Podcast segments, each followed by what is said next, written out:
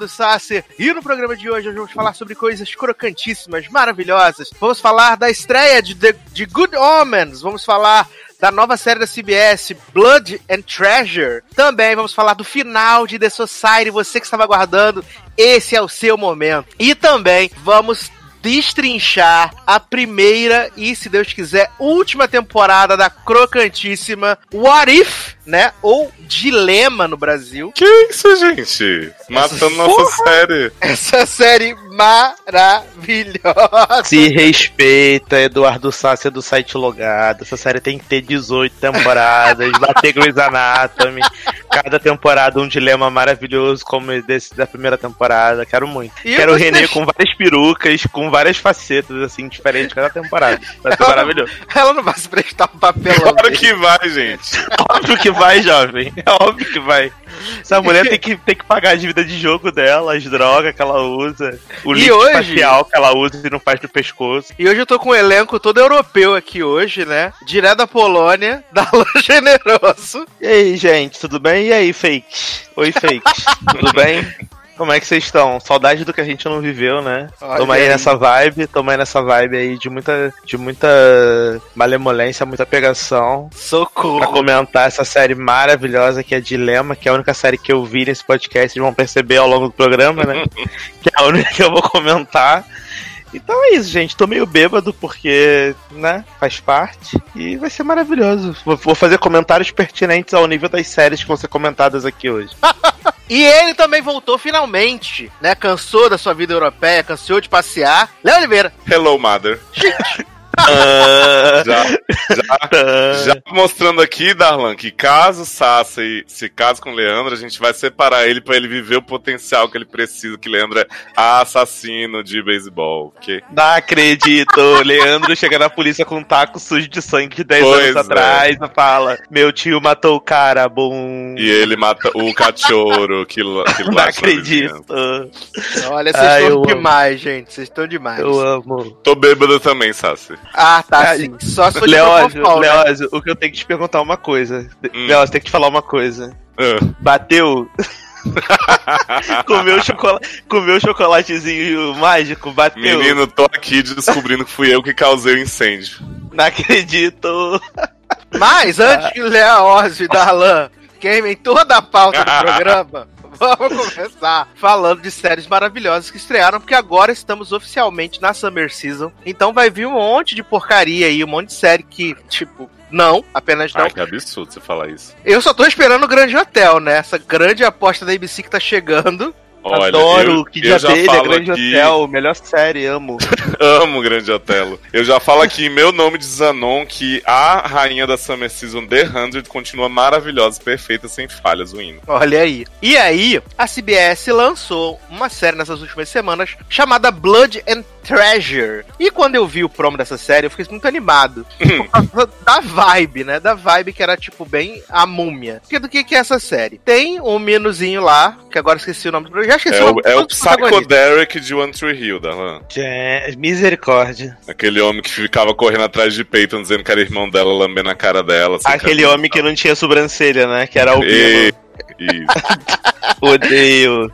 Ele é um, um agente, ele é um ex-agente do FBI que atualmente ele faz umas consultorias. Pro- é, faz umas consultorias pra um magnata que compra muitas artes, né? Que patrocina museus, uma loucura. E aí acontece. Esquerda, né? Esquerda. Exatamente, safados. Comunistas. Mama na lei Rouanet.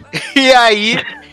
E, na- no, no- começo do episódio a gente vê lá que tem. uma- tão- eles estão no Egito, tá tendo uma escavação, uma expedição, não sei o quê. E eles estão procurando os túmulos de Cleópatra e Marco Antônio.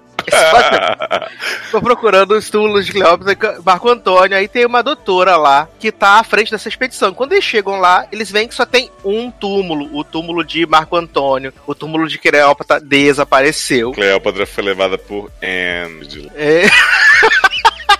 E aí a gente vê que tem vários corpos de oficiais nazistas. né? Então, E aí quando ela tá lá e fala, gente, vamos levar esse. Vamos levar o caixão de Marco Antônio, depois a gente vai procurar o de Cleópatra, vai ser uma loucura. De repente aparecem os homens dando tiro, explodindo pirâmide no Egito, um inferno. Desaparece com essa mulher. E aí esse magnata que financia as expedições, não sei o que, fala assim pro, pro, pro menino que é ex-agente, fala assim, nem.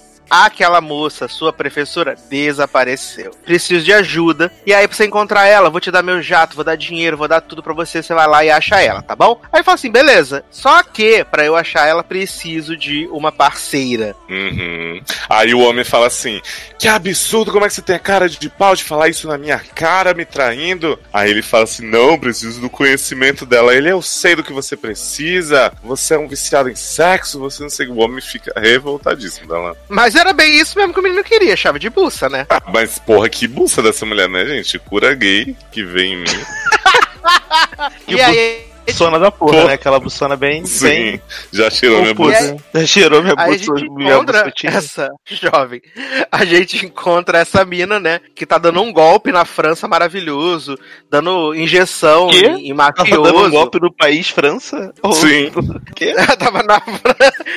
E aí esse homem lá salva ela, não sei o quê. E a verdade é que eles vão, né, correr aí, vão pro Egito, vão pra um monte de lugar. Que a premissa da série é essa, né? De viajar. É como se fosse a múmia, só que em série. Uhum. Nem caladinho, vai pro Egito, pra Arábia. E aí, o- só que o plot recorrente vai ser porque o tal do túmulo da Cleópatra sumiu e tem uma sociedade secreta que quer pegar esse túmulo e tem uma sociedade secreta que quer proteger esse túmulo. Então, E aí estão todos contra o casal de bonitinho bonitinho financiado pelo magnata, não é isso? Sim. Eu adoro, Sassa, que ele chega pra ela assim, né? Pra Lexi. Sabe qual é o nome de Lex, da atriz? Barbieri. Sofia Pernas. Pernas. Pernas. Gente. Aí ele chega pra Sofia Pernas e fala assim: Ó, tô precisando de você pra achar a dona Ana, não sei o que e tal. Aí ela, ai, foda-se, não quero saber de você, você parte meu coração, mas seu amor não tem problema não. Aí ele fala assim: Mas ela estava atrás do túmulo de Cleópatra e Marco Antônio. Aí, tipo, como se fosse um assunto super in, sabe? Aí ela fala assim: Mas não faz sentido esse túmulo tá lá não sei onde. Ele, pois é, menina, tem maior negócio aí, você quer descobrir? Aí ela aceita com ele, tipo, que?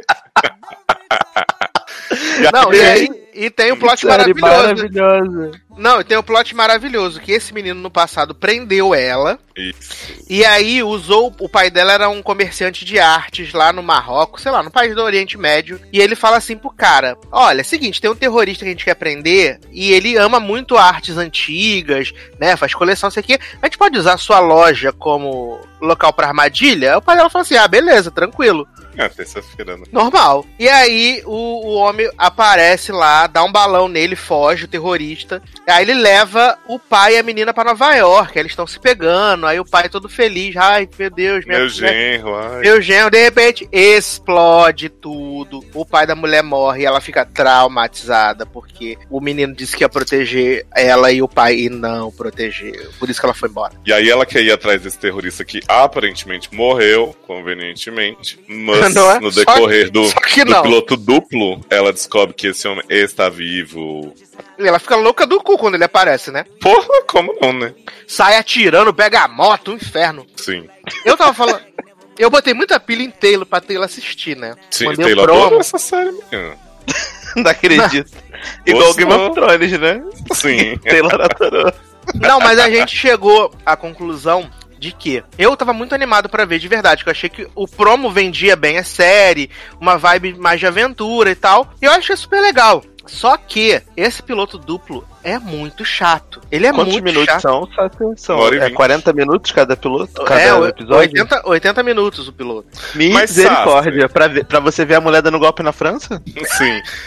Eu acho que assim, eu vi o piloto realmente em duas partes, tá? Tipo assim, não sei se foi na metade certinho, mas eu tava vendo, tipo, fazer outra coisa e voltei. Eu Uhum. acho a primeira parte muito melhor, assim, que é a apresentação deles, porque eu gosto da produção da série, de como eles levam, a dinâmica dos dois, acho, acho legal mesmo. É aquela série que, tipo, todo ano tem uma que fala assim, gente, não vou ver porque é procedural, mas se não fosse eu veria.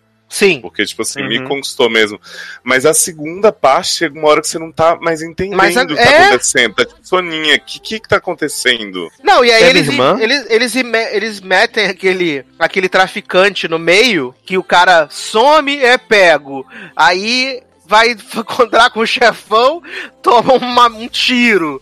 E Uhum. aí depois é drogado no cassino, sabe? Assim, eu acho que se fosse 40 minutos pra apresentar a história, pra mim tava de bom tamanho. Sim, e aí no segundo já partia pra outra coisa, né? Sim, aí eu achei que ficou arrastado, porque eles não tinham o que contar mais, né? Não tinha mais o que apresentar, então eles começam a encher um monte de linguiça, aí bota aquele plot que eles vão pra dentro do Vaticano, que aí tem um amigo do menino que virou cardeal no Vaticano, cara moleque, mó língua solta, e aí, tipo, cardeal, passagem secreta, assim, Ah, vira tava- código da 20 nessa parte. vira código da 20, exatamente. Não, mas Eu eu, tava- adoro as cenas maravilhosas do negão dentro de um negócio junto com eles. Tipo, que tá um negócio meio claustrofóbico assim. E o negão fica assim, ai meu Jesus Cristinho, não sei o que, tipo, super alívio cômico. E aí depois rola um plot que o negão trai eles, eu não entendi muito bem como. Aí eles vão atrás do negão no cassino pra descobrir o que, que tá acontecendo. Aí ele tá sendo envenenado com as cartas do negócio. Aham. Menino, nessa hora eu fiquei assim, porque eu de repente boto um Candy Crush, né, gente? Enquanto eu tô vendo as séries, não tem jeito.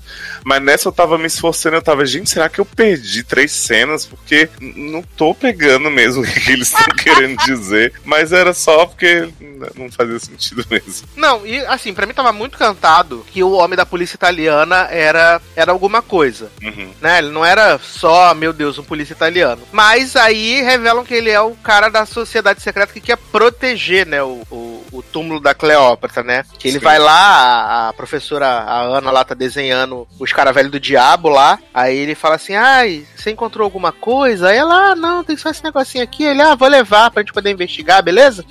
Ela, não, tranquilo. quando você e Taylor falaram que essa série era tipo a múmia, eu tava muito esperando que ia aparecer Cleópatra na série. E não apareceu. Pois é, quando eu fui contar isso pro Henrique, Henrique matou que Lexi é a reencarnação de Cleópatra e Demi é a reencarnação de Marco. Já pensou, jovem?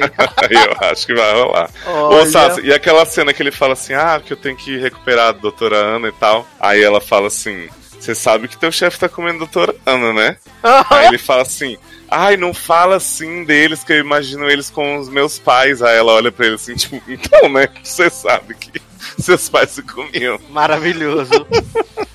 Não, assim, eu acho que a série tem uns momentos bem inspirados, como você falou. A primeira parte é bem legal, mas a segunda me fez não não ficar ter interesse pra Sim. Pra continuar, porque geralmente eu sempre assisto alguma série nova assim de Summer Season e acaba ficando, né? No caso, Uhum. as minhas séries de Summer Season atualmente é o Klaus e o Animal Kingdom, né? As duas estão na quarta temporada. E se a série continuasse no ritmo do primeiro episódio, talvez eu assistisse a temporada inteira. Mas, como ela tem chance de ficar insuportável, aí eu preferi não arriscar. Mas Pra você mim- acha que essa série vai super bombar?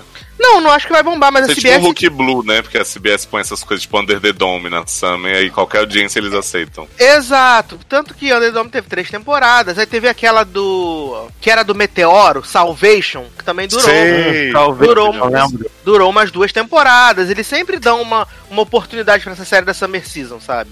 Jovem, mas se for igual o Hulk Blue, vai durar 18 temporadas, né? Porque o Hulk Blue durou mais Sim. 5. Mas é porque essa bem série, Hulk, né? essa série me parece um pouco mais cara, assim. Não sei se foi enganação do piloto, de parecer tudo muito bem feitinho. Não me É, parece uma série que dá pra fazer em duas salas, tipo Hulk Blue e dois B, porque eles estão repetindo. Sim, Ah, mas assim, aí eles- não- não- Aí não eles fazem só. de- no- Desculpa, Sassi. Não, é só, só é falar que não tem, não tem cara de fundo verde, sabe? Parece que eles estão nos lugares não, mesmo. é super bem gravado. Então, eu acho que eles fizeram isso pro piloto, mas se for renovado, eles vão fazer no, na garagem. Vamos fazer botar botar um papelão no final. fundo e vão fingir que estão nos lugares. Eu acho que eles não vão gastar muito dinheiro igual o Wish- Ainda mais porque. e Qual é a emissora? CBS. TBS? O Whisky Cavalier era da ABC, né? Qual era a Sim. emissora de Whisky Cavalier? Era da ABC, né? É, que Ainda Deus mais agora com o Whisky Cavalier que foi cancelado exatamente porque era cara. Eles vão fazer essa porra no, no quintal da esquina. Tristeza, eu fiquei tão puto porque teve gancho, cara. Eu fiquei tão puto no final. Sim, olha. eu vi. Eu, eu só atualizando Revoltado. rapidamente, mudando de, mudando de assunto, porque depois que foi cancelada, eu botei no Hulu, né? E aí eu vi a temporada toda. Gente, foi maravilhoso, teve um gancho maravilhoso, e eu não sei o que vai acontecer, eu tô puto. Eu não deveria ter visto, também. agora eu tô chateado. Menino, faz a fanfic. Eu vou criar o plot, vou inventar da minha cabeça, que a, que a mulherzinha do Cavalier foi morar num lugar que teve uma invasão zumbi, e aí ela começou a namorar um japonês, foi isso. Eu Ridículo. vou criar isso na minha mente. The Walking Olha, Dead vai ser a continuação. mas, é assim, eu, todo mundo comendo hoje, uma loucura. Não, Mas eu tô tomando Red Eu Bull agora, tô- gente, porque são 4 e 2 da manhã, então eu acho que eu mereço. eu mereci, né? Eu mereci Red Bull. Se eu tomei o Red Bull é porque eu mereci. Mas assim, eu não vou não vou insistir em, em Blood Treasure, que acho que já tá no, indo pro quarto ou quinto episódio, pra mim já, já deu. Mesmo Olha, tendo achado a vibe legal. É, eu vou te dizer que assim, eu já não veria, mesmo se eu tivesse parado no primeiro que eu achei bom, pelo que eu te disse. é, as séries que eu tentei acompanhar, mesmo sendo procedural, tipo Limitless, eu achava muito legal no começo. É, aquela que era remake do filme do Ken Reeves, como é que era o nome? É... Ai, menina, Minority Report, achei legal no começo. E era do Keanu Reeves, esse filme é onde, jovem? Do Tom Cruise. Ah, do Tom Cruise. Aquele louco.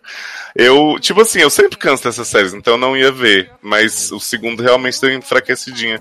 Mas eu acho que quem gosta dessa coisa meio aventura, assim, tipo, realmente a vibe a múmia Indiana Jones e tal, eu acho que devia dar uma chancezinha, porque vai que o terceiro já retoma o fôlego. Os atores são muito bons, gente. Lexi, que mulher, que buça. Que boots. Sabe até como. Tá, você ficou nervoso, né? Não, o que eu tava falando é que se você tiver com tempo livre, beleza. Acho que é super de boa, porque ela Mas, não é. Sassi, mas você vive dizendo aqui que tá com tempo livre, que tá vendo a série da endemoniada lá tudo, da Emma Turma. Mas eu que que vejo, você- né? Por que, que- por que, que você não vê essa delícia? Mais um pouco. Porque não tá no serviço de streaming. Se tivesse na Netflix, era. Ah, Porque tem que estar fácil pra eu poder ver no transporte público. Porque eu fico pensando no rolê todo que é baixar, botar a série no celular. É complicado. Cara, mas então, vou te falar que Globoplay isso, contrata é, Blood and, and- and Treasure. eu acho que eu, eu acho que isso é uma puta verdade, porque hoje em dia, talvez por eu estar num lugar que eu não consigo baixar as coisas, mas se não tá no streaming eu não vejo. Não dá pra mim, assim. E, a- acho que essa porra de baixar, a gente meio que tá perdendo o costume devido a Netflix, Amazon, HBO Go, etc e tal. Uhum. E isso é meio foda, né? Porque a gente tinha uma cultura de baixar tudo, de ver tudo no momento que saía, sei lá, ah, você passava hoje nos Estados Unidos, amanhã já tinha torrent, a gente já tava baixando e vendo. Agora a gente fica esperando, sair no streaming, é, mudou mesmo a cultura, né? A Netflix e agora a Amazon Prime. Por um lado isso é bom, mas por outro é ruim porque a gente fica desatualizado, né? Não, assim, acho que a gente a gente acaba não se enquadrando no público geral, assim, porque a gente ainda, ainda corre atrás de baixar algumas coisas e tal, que a gente sabe que não vai chegar por aqui, ou que vai levar muito tempo. Mas pro público médio, é bem isso mesmo, sabe? Quanto mais fácil tiver pra assistir, melhor. E assim, Sim, é porque, por exemplo, você, você vê no metrô, uhum, Você não vai baixar um episódio de 400 megabytes, colocar no seu celular pra ver no metrô. É, Até não, já- você vai ter já- que esperar a legenda, você já tem que esperar botei, várias essa- coisas. já botei durante essa- esse final de ano, assim, como final de ano, começo de ano, que tinha muita coisa da Fall Season, para eu não perder muito tempo, eu tava fazendo isso, baixando os episódios, colocando no celular Uhum. para poder assistir. Mas é um trampo muito mais complexo, mais complexo, ó, mais complexo, Complexo. Léxico. do que você entrar na Netflix ou na Amazon Prime, só botar lá pra baixar e já tá Uhum. lá, entendeu? Sim. Não- depois você não precisa botar o cabo no telefone de novo, pra tirar aquele arquivo do teu telefone, pra passar um novo, ou ainda que você passe pelo Wi-Fi, sabe? É, é- é outro rolê. E até porque você tem que baixar, procurar legenda, é mais complicado. Então nessa parte, assim, o, o stream é, é topíssimo, sabe? Sim. Pra poder ver. Vale a pena, né? Você paga, mas pelo menos você tem esse conforto e essa... Sim, sim. Eu quero dizer Concordo. que o download do Globoplay não funciona. Pá. O quê? É. Eu falei com o Leoz que eu vi o final de Killing Eve na, na tua conta na Globoplay. Show, pode usar, fica à vontade. Eu tô vendo a novela agora no seu, no seu Globoplay. É, eu tava pensando em ver a novela, porque todo mundo tá falando bem dessa Essa novela é novela, das seis. Essa novela é Não, eu tô vendo a das nove, da boleira. Ah, é? Porque tem a novela das seis, que aqui no- na Polônia passa às 11. Ah, porque é da Síria. Se eu colocar no VPN, ela, ela libera pra mim às 11, porque é 6 do, do Brasil. Uhum. Aí eu consigo ver. Só que assim, eu não tenho paciência pra botar o, o HDMI na televisão e tal, ver a novela, etc. Mas quem sabe um dia. Tá É. lá na Globoplay, né? Tô pagando mesmo essa merda. Não, aí eu tô vendo a novela das nove, né? Quando eu chego em casa Uhum. eu vejo depois. E, tipo, a Killing Eve, falei com o que acabou a temporada no domingo, segunda-feira tava a temporada completa. Aí eu não baixei pra ver o último, vi na Globoplay. Mas o É. download não funciona. Você bota pra baixar, ele não, não finaliza nunca. Não, então, aqui na, aqui na Polônia, a gente mudou o tema do podcast, né? Rapidamente, tipo, a gente tá falando Não, a de gente, a gente- a- a gente fez, a- a gente fez uma aspa que você pediu pra cortar. Não, é assuntos aleatórios que a gente tá falando. Porque aqui eu, te- eu dei sorte porque a HBO Go daqui é muito boa. Uhum. Não fica travando igual a do Brasil, tipo, caindo toda hora. E todas as séries que passam nesses canais prêmios passam na HBO. Por exemplo, Killing Eve, é, Cat 22, Ah, é, você mostrou pra gente, não foi outro dia? P- Piro Little Liars 2 Perfeccionistas. lá, Perfeccionistas. Acho que Verônica Mais já vim pra HBO Go. Então, em teoria, eu não precisava nem assinar o Hulu. Uhum. Entendeu? Porque, tipo, a série lá da. da eh, The Act da HBO, The Good Fight na HBO. Então, assim, é, eu não precisaria assinar o Hulu, porque tudo passa na HBO daqui. E passa, tipo assim, passou nos Estados Unidos num dia, no outro dia já tá na HBO. Então é muito rápido. Ah, o Hulu só é bom pra você ver aquele conteúdo da ABC, né? No Hulu só vale a pena pra, por exemplo, ver Masked Singer, ver as séries da Fall Season que estão passando Grey's no dia a dia. Por né? exemplo, eu consegui ver o Wish Cavalier, que não tem aqui, que nenhum canal tá passando, então eu consegui ver na Hulu. Mas pra ver essas séries mais hypadas, todas elas têm na HBO Go, então não vale tanto a pena. É. Só um minutinho. Cara, você tá destruindo minha cortina, filha da puta. Porra. Au! Eu acho que, na verdade, eu vou deixar tudo isso no programa. Não, ele tá destruindo minha Se você cortina. não deixar, você cara. me manda. Eu acho que eu vou deixar tudo isso Porra! Não, é- aí, aí esse filho da puta destrói a cortina e deita de barriga pra cima com a patinha assim recolhida, sabe? Tipo, me dá carinho na barriga. Porra, tá destruindo minha cortina, cara. Essa cortina é cara. Ah, Maravilhoso. Ai. Mas, mas é isso, amigos. Se vocês estiverem com tempo de assistir Blood and Treasure, fica aí uma diversão. Mas, já que falamos de streaming, vamos para os streamings então, para falar dessa grande série nova, muito aguardada, que chegou aí. Tava todo mundo, meu Deus, a mais uma adaptação de New Game vai ser maravilhoso, vai ser incrível. Que é Good Omens, né? Ou Belas Maldições, em PTBR, que é da Amazon Prime. Por enquanto vai ser uma minissérie, né? Porque atualmente tudo que você diz que é minissérie, você não leva mais a sério, né? Porque fez um sucessinho, você já emenda para a segunda temporada, e é isso aí. Acho engraçado que a Amazon agora tem uma série chamada Homens e outra Good Homens, né? Exatamente. Aliás, Assim- Homens é melhor, viu, gente? Fábio Pochá, maior, maior, maior que David Tennant. Assim, Olha pra. Pra mim, pessoa física, que não vi essa série, o- sobre o que se trata? Porque eu vi tanta gente pagando pau pra isso, Nossa, falando. um monte de gente rasgando o Nossa, cu por essa Gente, merda. que série maravilhosa, melhor série do ano, blá blá blá, meu Deus.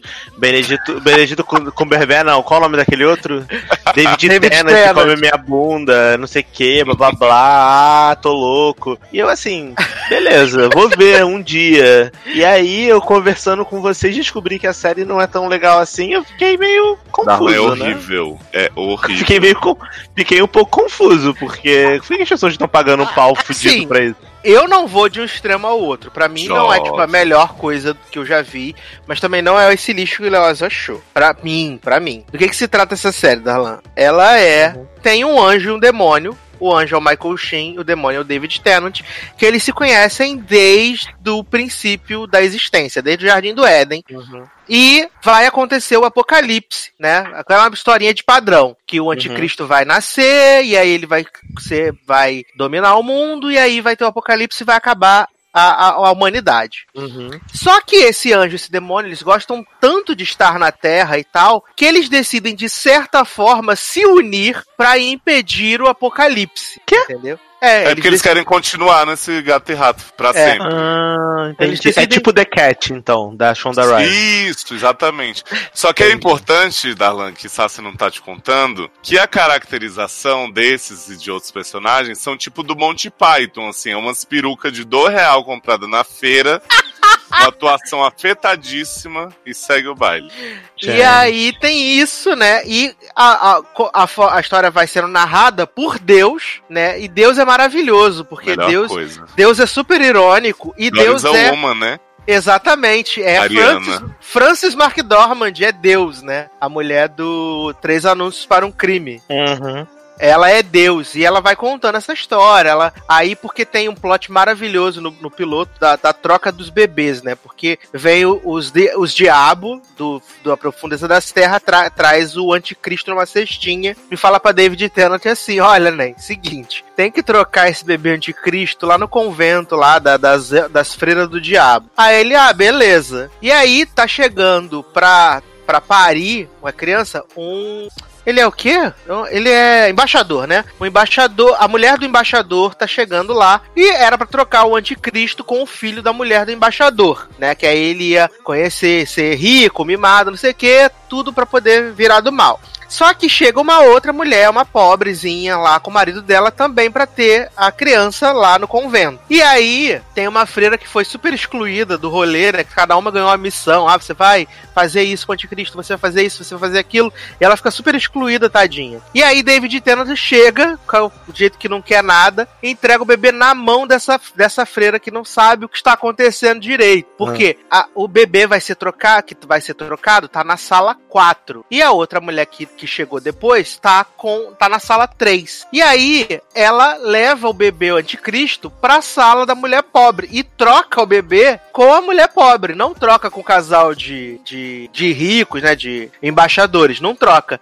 E aí o David Tennant e o Michael Sheen ficam monitorando a criança, porque supostamente quando ele fizer 11 anos vai aparecer o cão do inferno, e aí se o menino nomear o cão do inferno, ele vai dar início ao Armagedon. E aí eles ficam monitorando o filho do embaixador, né? O Donald Tennant fica horroroso, fazendo papel de babá, olha, é aí, uma ele fica, aí ele fica falando assim, mata um monte de cachorro ali, ó, uma legal, não sei o quê. Aí o outro, não faz isso não. ah, é patético, Darlan. E aí, é... Eles ficam monitorando a criança, aí chega o aniversário de 11 anos do menino, e aí parece que o cão vai chegar tipo 3 da tarde. Aí eles ficam esperando, esperando, esperando, esperando, o cão não chega. E aí, a gente, será que alguma coisa está errada, né? Tipo a arte de Orphan Black? Acho que tem alguma coisa errada. E aí corta a cena e tá lá o menininho da família pobrinha brincando, não sei o que, nanã. Aí tem o cão do inferno, que é horroroso. Ele é super mal feito, assim. Tudo é mal feito, né? Vamos dizer que, ai, gente, é proposital, é porque é obra do Gaiman, é pastelão, mas é tudo É o conceito, Léo. É, é nojento, é ridículo. com os dentões pra fora, não sei o que, nanã. Aí o menino fala assim: ai, meu sonho era que meus pais me dessem um cachorro. Mas que fosse um cachorro pequeno e bonzinho. E não sei o que, nananã. E eu iria chamá-lo de cachorro. Lúcifer. Cachorro. Ah, poxa, achei que fosse E Lúcio. aí o cachorro do inferno vira um cachorrinho pequenininho. E aí vai lá, não sei o que. E aí, ele fala, aí eles falam assim: é. Parece que o Armagedon vai começar. E aí nos outros episódios vai ter esse rolê aí, né? Eu vi os 10 primeiros minutos do episódio 2 também. Que aonde- susto, achei que ele ia dizer, eu vi os 10 primeiros episódios. Eu também, eu também sei que fosse isso. Eu vi Ela os fala 10 assim, primeiros. Quê? Ah. Eu vi os 10 primeiros minutos de onde, do segundo episódio, que aí aparece lá o. Eles começam a mostrar os quatro cavaleiros do apocalipse, né? A guerra, a fome, não sei o que, peste e tal. E o Don Draper, né? Que é lá, tipo, o chefão do céu, falando pro, Mike, pro Michael Sheen que tá assim. Tá tudo super, que agora vai ter o apocalipse mesmo, então os planos divinos estão super funcionando e é nós estamos junto. Só que Leózio detestou, tem um monte de gente falando que é maravilhoso isso aqui. Eu só fiquei indiferente, assim. No começo, acho que mais influenciado por causa da Frances McDormand, de fazer a narração e tal, eu tava achando muito legal. Mas aí depois foi ficando assim, ah, legal. Você viu a verdade. E aí Jovem, começou o você- segundo episódio, aí eu falei assim, ah, não, né? Já deu. Você, jovem, tá anestesiado. Obrigado, paraste de ser ofendido. Eu não consigo ser ofendido assim. E é só ficar indiferente mais. É porque só você viu Chambers e viu qual é a outra? Esse Que ele cristal. viu inteira. Qual é a outra que você viu quase inteira? Depois de Chambers? Eu vi essa série inteira, Você né? uma outra. Socorro! É, Chambers e The Society. Ele viu duas bombas Gente na sequência.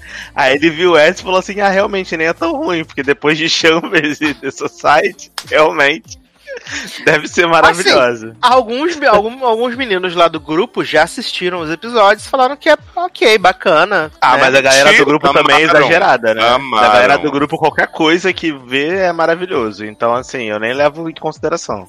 Porque tem gente no grupo que fala assim, ai, vi aqui meu pai peidando por cinco minutos. Nossa, gente, melhor série do ano, maravilhoso, amei.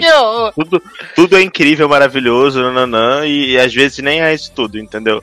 Por exemplo, gente, acabou Chernobyl agora. Acabei de ver aqui Chernobyl hoje durante o dia. Achei muito legal? Achei muito legal. Foi o melhor episódio da série? Não foi. O final foi meio chato? O final foi meio chato. Desmerece a série como um todo? Não, mas não foi maravilhoso. Aí tem gente na- vendo falando: Nossa, meu Deus, episódio incrível, sensacional, explodiu minha cabeça. Só que não tem o que explodir, sabe? É, a foi um episódio ok. Sabe? Foi um episódio ok. Foi um episódio ok, correto.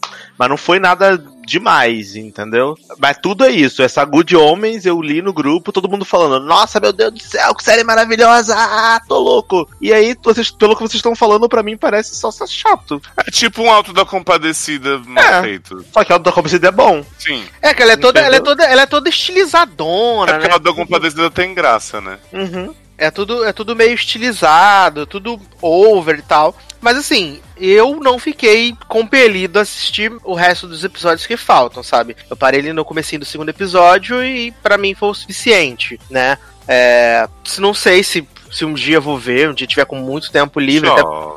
chove, até porque agora tem outras coisas, né? Estreou Black, Black Mirror, 3%, Sim, foca em 3% outras vol- coisas. 3% voltou, então tem Vai rever coisa. outra coisa aí depois. 3% que não ouviu, voltou? Não vai ver isso não. Voltou porque o programa sai no domingo. Aí Ai, 3% que já voltou. susto. Eu né? já ia achar que eu não ia dormir hoje. né? 3% voltou porque o Nunca programa, mais eu vou dormir. porque o programa sai no domingo, então 3% já voltou. ah, é verdade, desculpa.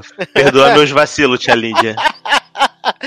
E também voltou Handmaid's Tale, outras coisas, né? Então não dá pra, pra ficar perdendo tempo com. Né? Não é nem vou dizer assim, ah, ruim, mas com coisa que você, tipo, beleza, não, não, quer, não quer perder tempo, sabe? Seguir pra próxima. Acho que, é, acho que é bem isso. Mas quem somos nós pra julgar você se você gostou de Good Omens, se você achou Eu julgo, gente. a grande peça do entretenimento de 2019. Ah, né? gente, vocês já viram que eu julguei, né? Mas assim, não foi de propósito. É que só às vezes me irrita um pouco. Tudo ser maravilhoso sempre. Não é possível que vocês não veem nada que vocês achem ruim. Viram Game of De Thrones? boa. É uma crítica construtiva, entendeu? Não é que eu tô falando mal, porque eu amo vocês.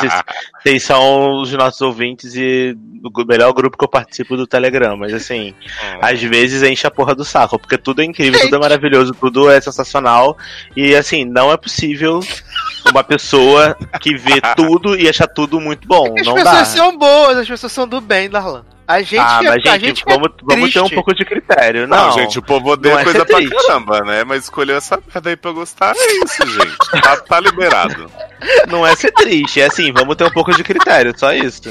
Nem vi a série, mas só tô pedindo assim de coração pra gente ter um pouquinho de critério. Darlan, quando você assistir 5 minutos dessa série, você vai entender tudo que eu falei. Eu não vou ver Ah. nunca, né? Então não vou pensar. Eu acredito Vai, em você. jovem. Tá aí na Amazon. Olha. Eu tenho que botar a conta da Amazon aqui do Sassi que eu esqueço sempre de pedir pra ele, mas eu vou colocar um Exatamente. dia. Pode pedir, aí assiste essa maravilha. É, vamos encerrar aqui o bloco, né? Com fazer assim um, coisa final, né? Passar assim final, que foi The Society, né? Essa grande estreia da Netflix que Porra! tivemos aí nas últimas semanas. Eu falei um pouquinho sobre. Eu e Dala falou um pouquinho sobre a Premiere, né? E aí eu assisti os 10 longuíssimos episódios, porque cada episódio tem uma hora, né? Demora para um cacete. Sim, sendo que você precisa mesmo para a história de 20 minutos. É bem longo, né? E é, acaba que nesses episódios, né, é, tem a morte da Cassandra, né, que tava tudo ali pra ser a grande líder desses jovens, ela é assassinada. Menine, me conta quem matou Cassie. Cassandra foi assassinada, e aí você tem nos episódios seguintes uma, uma busca por esse assassino, ao mesmo tempo que essa, essa sociedade tenta se, se fortalecer, né? E aí acaba que a irmã da Cassandra, Ellie, ela se torna a presidente. A a prefeita da sociedade, e aí é, forma-se uma guarda, você tem, tipo, as pessoas passam a comer juntas, vão morar nas casas juntos, dividindo, procurando racionalizar, racionar, racionalizar a comida e tal, não sei o quê. E aí descobre que um avulso que matou Cassandra, né? Porque eles confiscam todas as armas da galera, né? As balas, tudo. E aí descobrem quem matou Cassandra. E aí eles têm que instituir um tribunal, né? Na, na, na, na sociedade, eles instituem um, um tribunal. E aí o pessoal tem o pessoalzinho lá que acha que esse tribunal não vai ser. não vai ser justo, né? E tal. Peraí, aí. Tá, só um minuto. Essas pessoas têm menos de 18 anos. Sim, todos. Sim. Eles, eles instituem um tribunal baseado em quê? Que experiência que... que esse povo tem? Não tem, assistiram a televisão, assistiram The Good Fight. Assistiram The Good Fight. Ai, gente. Entendi, vai, continua. Você viu e o aí... segundo, Darlan? Não, claro que não. No segundo, eu vou falar, Sassi, porque eu vi o segundo, eu preciso botar isso pra fora, tá? A série achou que o que seria mais produtivo pra esses adolescentes hum. era as pessoas resolverem, porque eles acham um carro de polícia com a chave na ignição, e aí eles resolvem fazer uma grande brincadeira de polícia e ladrão, e dividem a cidade em dois grupos, e ficam prendendo as pessoas for no reason. E aí os homens ficam dizendo, ah, vou te bater, seu trombadinho, não sei o que, ah. E aí, tipo assim, eu fiquei vendo aquilo e pensando, o que está sendo feito? Essa era uma premissa que era era tão interessante que estão cagando já de cara com essa gente feia. Jovem, você sabe o que é uma coisa que me impress... realmente me impressiona? Hum. É o fato de que tem esse carro de polícia, né? Mas na cidade não tem uma delegacia. Ah, sim. Porque, né? porque quando eles prendem o, o, assassino da Cassandra, enquanto ele tá esperando o julgamento, ele fica preso numa adega, numa casa. Eu falei, gente, é, numa adega, numa casa. Falei, gente, não faz sentido, porque se tem um carro de polícia, era pra ter uma porra na delegacia nessa cidade. Tá, é mais uma dúvida, pra gente ir ah. direto ao ponto. Sim. Mostra o que aconteceu? Por que esses filha da puta maconheiro estão presos numa, numa, num domo não não consegue sair da cidade? Não. Não mostra. Ao passar dos episódios, eles constituem essa sociedade, né? Aí passa-se seis meses e algumas pessoas continuam insatisfeitas com a forma que, que a Ellie tá liderando, acha que ela é muito é, ditadora e tal, não sei o quê. Ô, Stassi, mas... Oi. Por que que Cassie foi morta, menino? O que que ela fez pro Avulso? Só porque o Avulso, o, o, o não tem o, o menino babaquinha que tá liderando lá a polícia ladrão? Primo delas. E tem o primo delas e o outro de cabelinho bom também. Tá. Uhum. Olha, né? não fala de cabelo oh, bom, racismo. É, ele, eles estão lá na, na, fazendo uma festa na casa dele, e aí ele fala assim: Ah, quem é essa Cassandra pra mandar na gente? Não sei o que. Seria muito legal se essa puta morresse. Ah, que e ótimo. E aí motivo. o menino fala assim: Ah, eu vou. aí, ele vai, então, né? aí ele vai lá, mata ela, e aí ah, depois eles estão. Tô fazendo aí, nada. Ele, ele, nos episódios à frente, ele tá lá, acho que no terceiro ou no quarto episódio, eles estão lá juntos, essa turminha conversando, não sei o que, e aí eles falam assim: ah, porque, pô, a Cassandra morreu, não sei o que, nananã. Aí esse menino que matou fala pra esse. pra esse. Agora fugiu o nome também. Desse menino que, que falou que queria a Cassandra morta. Aí ele fala assim: eu fiz e fiz por você. Aí esse menino vai lá e conta pra Ellie, né? Que foi ele que o, o avulso que matou a irmã dela. Então, é mó bizarro. E aí acontece isso. E aí, conforme os episódios vão passando, passam seis meses, estão tentando é, entender o que tá acontecendo. A comida ainda não acabou. Aí a comida Haja começa a acabar. A comida começa a acabar e eles têm que começar. A Ellie fala que eles vão ter que arrumar um, um terreno onde eles possam plantar. E eles, eles vão ter que plantar, colher e tal, não sei o quê. E aí começa a surgir um motim por causa disso. Uhum. E, a, e a a Ellie fala, decide fazer eleições, né? Porque ela não gosta de liderar. Apesar dela estar tá liderando há quase mais de seis meses, ela não gosta de liderar, então ela decide fazer eleições. E aí tem a menina lá, Lexi, que, Lexi, que ela ela, ela, Sim. Decide que ela quer ser prefeita. Só isso que ela. É, só que antes teve um plot de que a, a Alex ela, ela foi presa pela guarda. Uhum. Ela foi presa pela guarda e a guarda fez ela trocar de mods na frente deles e não saiu. Aí ela ficou então, com raiva E ela decide Mas- se candidatar a prefeita, aí fala que é um abuso de violência, autoridade, não sei o que, blá blá blá, né? Então, mas o que eu não consigo entender é que assim, foi presa pela guarda, mas a guarda são três pessoas de 17 Sim. anos. Por que, que eu vou trocar de se na frente de um velhas. bando de adolescente? Não faz sentido. E aí, que acaba que no final, a Alex, o primo da. Na verdade, o primo da, da Ellie e o outro menino, obrigado, né? Porque tá viciado em droga e só o, o primo da, da Ellie que vende as drogas lá na, na cidade, eles.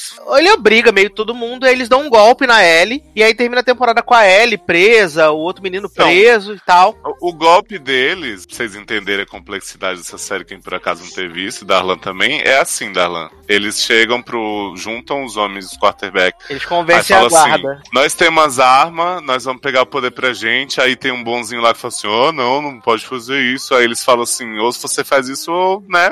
Tá fudido, vamos comer seu cu. Aí ele, ó, então tá bom. Aí Aí eles chegam na casa da, da Ellie, que tá a Ellie e o Homem Nojento também de Rise, né? Só gente feia nessa série, viu, gente? Bens a Deus. Aí eles chegam assim ah, e ela é falam... bonitinha, jovem. É, a Ellie é. Aí eles falam assim: você esteja presa, você tentou roubar a eleição. Aí ela, quê? Aí eles, pois é. Aí o quarterback, que era bonzinho, fala assim: confia em mim e prende a mulher. Aí, a- enquanto isso, a, a cabo eleitoral dela lá, Japinha, tá fazendo discurso pra ele ganhar. Aí a guarda chega e fala assim: ó, gente, encontramos um povo ali falando que ia roubar a eleição. Tão Aí preso é agora." mentira. É mentira, é mentira, ladrão, ladrãozinho. Ele só, não é mentira, não. Confia em mim. Aí o povo, tá bom. Aí, tipo, aceitam, a mulher vai presa só porque alguém disse que ela tava tentando roubar a eleição. Ai. Aí nisso, Ah. tá rolando a expedição pra achar o terreno, que assim, não tem um campo de futebol nessa série que dê pra plantar um pomar, né, nessa cidade. Aí o povo sai andando na floresta, Darlan, pra achar terra, e aí vai árvore, mais árvore, mais árvore, o povo tem que ficar dormindo nas cabanas. Aí daqui a pouco a mulherzinha entra na barraca do cara e fala assim, ai, eu tô com muito frio, vem aqui esquentar sua rainha. Aí o homem fala assim pra ela, assim, ah, então, acho que eu sou viado. Aí ela, mas você é viado totalmente? Ou, tipo, às vezes viado? Aí vai e põe a mão dele no peito dela, assim. Aí fala, é, acho que viado mesmo. Aí ela, ah, então tá, né? Mas eu ainda tô com frio. Ele, Vou pega- morrer. ele é namorado do surdinho, ele tá namorando o surdinho. Ai, que Que pena, vou isso, morrer de gente? frio o surdinho então. tem a mulher lá grávida dele? Sim, mas ele tá namorando o surdinho. Como assim, gente? Sim, ele tá namorando o surdo. Léo, a Ludmilla te assusta? É porque, é porque os episódios que eu vi, esse estudo tava super apaixonado pela menina que tá parindo. Não, mas ele tá fingindo, é só porque ele não quer que a, que a menina tenha o filho sozinho, nem que ela, porque ela não quer contar quem é o pai, ele não quer... Ah, Ela- eles não são um casal, Ah, então. Não! então ele é o melhor amigo Ele dela. era. Não, ele, ele é é o melhor surdo amigo dela. bem, ele é surdo bem, então. É Quer dizer que tem um mal. casal de viado e eu não vi isso na série. É, ele é, ele é o melhor amigo dela. Aí, como ela não quer falar quem é o pai, porque com certeza tá ali na, na- na- no meio, então ela, ela fala que vai ter o filho sozinho. Aí ele fala assim: Não, eu sou seu melhor amigo, eu vou ser o pai do seu filho. Entendi. E é- Emmett entendeu? de Sweet puxa até o fim, né, gente? Até na outra série ele tá criando filho dos outros. Só que aí esse menino do cabelinho lá que foi pra expedição fica dando várias indiretas no surdinho, fala que quer aprender linguagem de sinal. E aí quando vê, já tá com a mão naquilo, aquilo na mão, é loucura. Adoro. Ô, Satsu, aí tem uma cena também deles na floresta maravilhosa, que eles veem um, um campo livre, assim, né, do Westworld, e aí começa um monte de peru a correr no campo, e eles correndo atrás dos peru, e os peru... E eles nem tentam pegar os peru, eles só estão fazendo festa lá, os peru podiam muito bem fugir, mas eles estão mal... Ai, vamos comer muito peru, ah, a gente boca no peru... Aí, Dalan, eles ficam assim, ah, queria ficar aqui pra sempre, plantar, nem voltar pra falar com os outros, não sei o quê. É. Aí quando eles voltam, é bem quando tá rolando essa revolução aí do, Tá do golpe da prefeitura.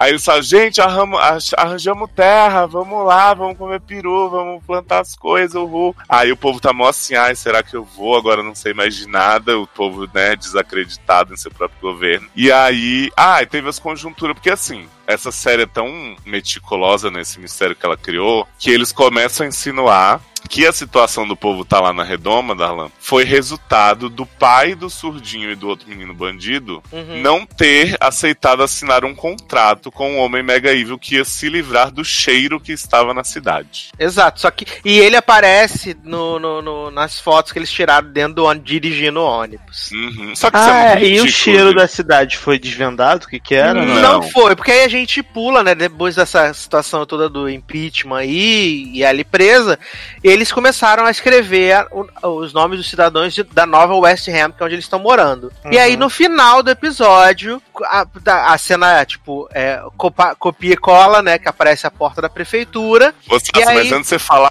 calma, calma, para tudo. A gente tem uma teoria, tá, que os adolescentes criam da cabeça deles, nessa história do contrato, de não sei o que, nossos pais mega evil, que na verdade eles não foram condenados, eles foram salvos, que o Uhum. mundo com os pais dele não existem mais e eles na verdade tiveram essa segunda chance. Jovem, eles levantam a teoria de que eles estão num universo paralelo. Ah, mas é isso que a série quer, não é? Eles falam que estão num universo paralelo. E aí, agora vou revelar o grande plot, que quando tem a cena final, é, aparece a porta da prefeitura, e aí a gente vai entrando na prefeitura e vê os pais. E aí na parede tá escrito assim, em memória de. E aí são todos os jovens, como se tivessem Isso. morrido. Tipo o memorial da filha do Homem-Formiga. É, é, olha, gente, eu tá provado aqui, tá gravado. O Brasil tá vendo, como diria ali aqui do Big Brother, que eu falei no podcast dessa série de que os pais eram mega evil, igual Mas a The gente não sabe se os pais são mega Eu Porque eles estão aposto- só, eles estão só eu contando aposto. historinha pras crianças, mas a mulher tá com bastante cara de evil que tá falando com as crianças. Eu aposto que esses pais são filha da puta maconheiro mega evil, que botaram as Porque- crianças no experimento, adolescente. Criança não, né? porque tem- Adolescente no tem o experimento. plot- tem o plot que esse cara que limpar o. tirar o cheiro da cidade, ele queria um, assinar, que assinasse um contrato de um milhão e tanto de. um milhão e meio de dólares, uma parada assim. E aí o, o prefeito, que é o pai do surdinho do, do, do psicopata, assinou e depois recuou. Aí quando ele recuou, que o cheiro voltou, e aí eles levaram a crian as crianças embora. E ele que tava dirigindo o ônibus, entendeu? Gente, mas Você o sabe- cheiro da chata, mas o cheiro da chata da Viviane é assim, seletivo? Tipo, Sim, sim. assinei aqui, beleza, o cheiro sumiu. ah, Sim, recusei. provavelmente recuei, alguma coisa. voltou. Você sabe o que que é o cheiro, né? É Da os corpos, os corpos deles que estão enterrados ali quando eles morreram na realidade paralela. Olha, assim, o fato é que, Stácio, eu vi muita discussão nos meus amigos, inclusive gente que não, não é do meio, assim, da podosfera e tal, falando sobre essa série. E aí tem muita gente que gostou por essa questão de, ai, queria ver como se forma a sociedade, não sei o quê. Que eu não acho que a série faz bem, mas ok, né, vamos, vamos fingir. E tem gente que tava esperando uma resposta satisfatória pra esse mistério, porque afinal, porra, você pega uma cidade que ainda funciona celular, que tem energia elétrica, que, sabe, a conta tá sendo paga por quem? Aquela coisa do US, né, Darlan? Quem tá pagando essa Uhum. energia? Uhum. E aí as pessoas estão lá sozinhas e não conseguem sair por onde vai ter mato. Você espera que vai ter uma, uma resposta minimamente com sentido. O que me mostraram aí já não faz essas histórias de contrato de cheiro de não sei o quê.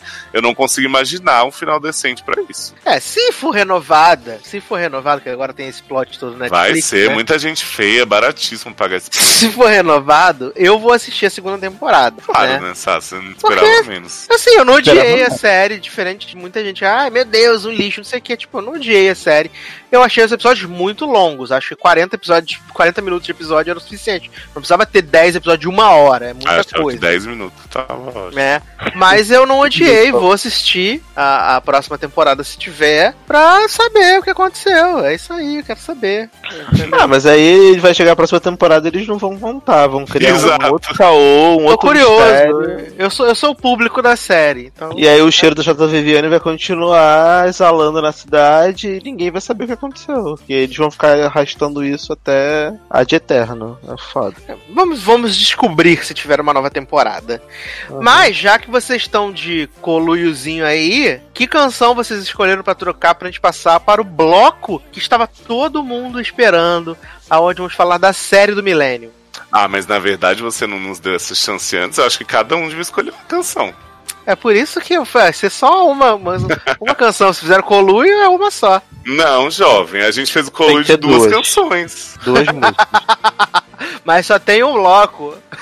Não, tá. então vai ser a canção que vai começar o programa e a canção que, que Exato. agora. Será? Você se Tem vira, Sá. Você vai ter What que if? dar essa...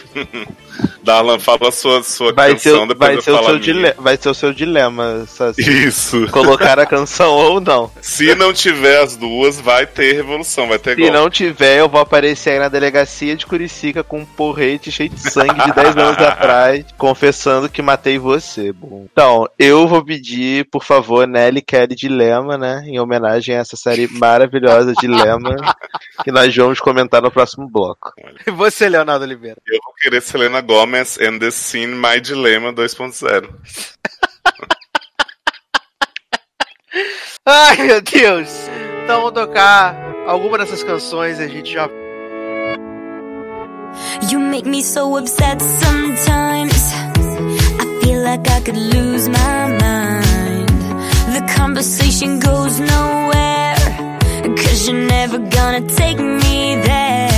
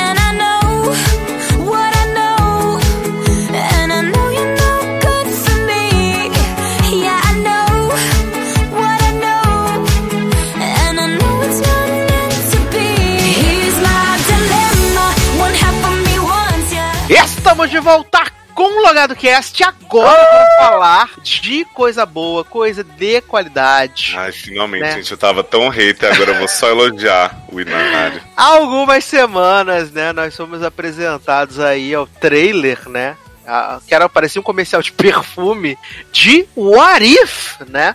Ou Dilema, série que ia ser o grande. A, a estreia de Renée Zellweger na televisão, né? Nos streamings, né? Fora da tela grande. E meu Deus, criou-se muita expectativa e tal.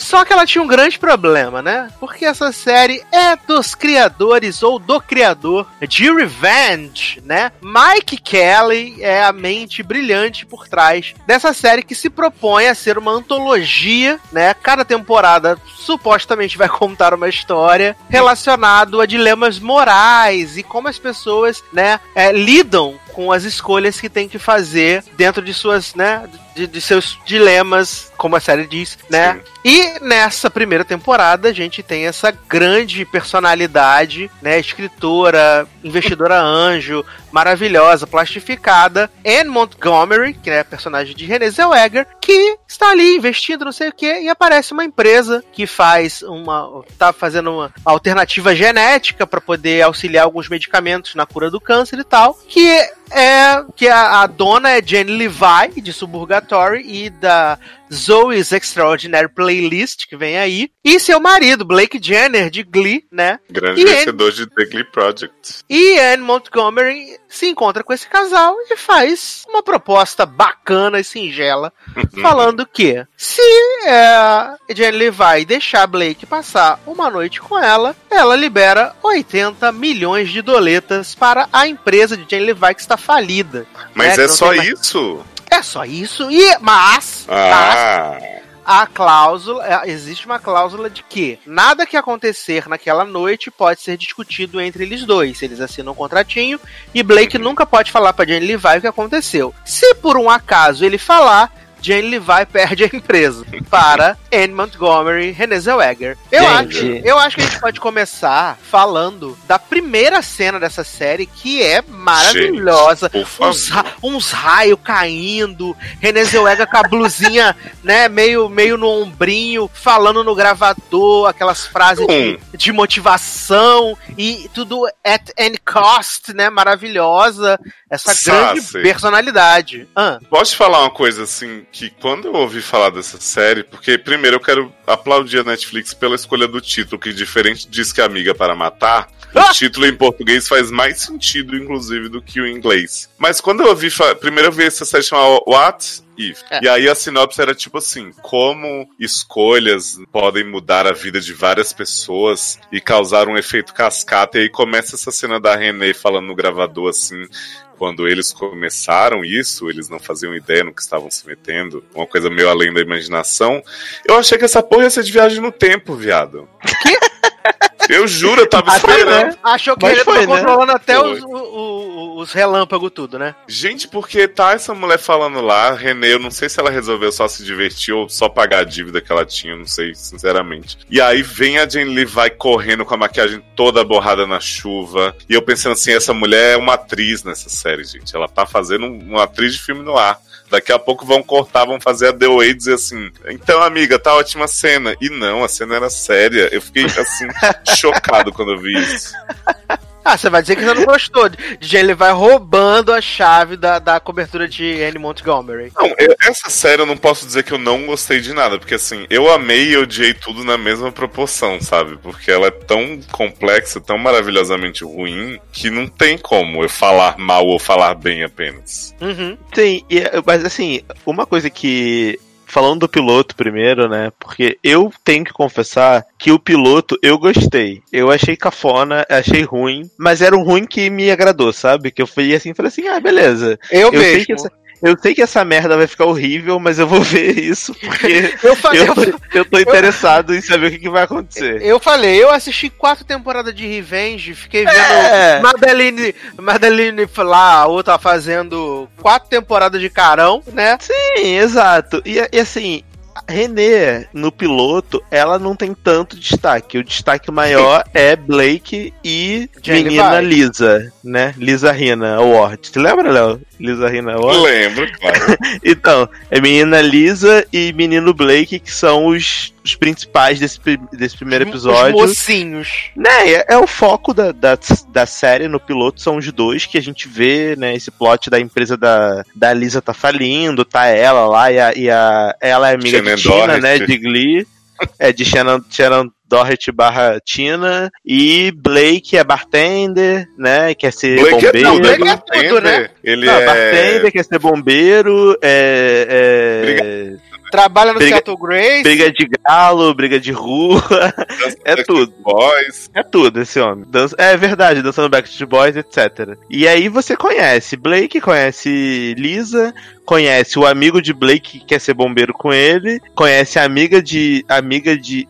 Aliás, a esposa do amigo de Blake, que na verdade é de Grey's É de Anatomy. Glee, ela é de Glee também, né?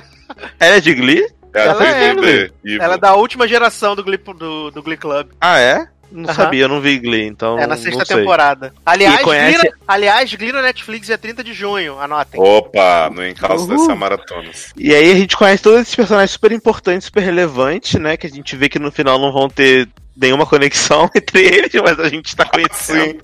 Ô, Darlan, mas eu, eu amo a cena do piloto. Falei muito com o Darlan sobre essa cena, sabe? Porque assim, como você viu um pouco depois, você perdeu a experiência de ver comentando com a gente ao vivo, assim. Que, tipo, tem uma cena que tá todo mundo jantando, né? E aí todo mundo, ai, como a Liz e o Blake são maravilhosos, não sei o quê.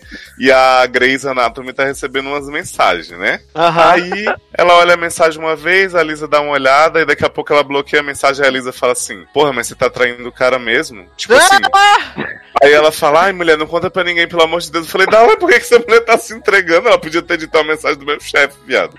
Não, e outra coisa, essa mulher, ela fica, tipo, desesperada, vai pra cozinha, fala, pelo amor de Deus, não conta pra ele, pelo amor de Deus, não, não pode saber.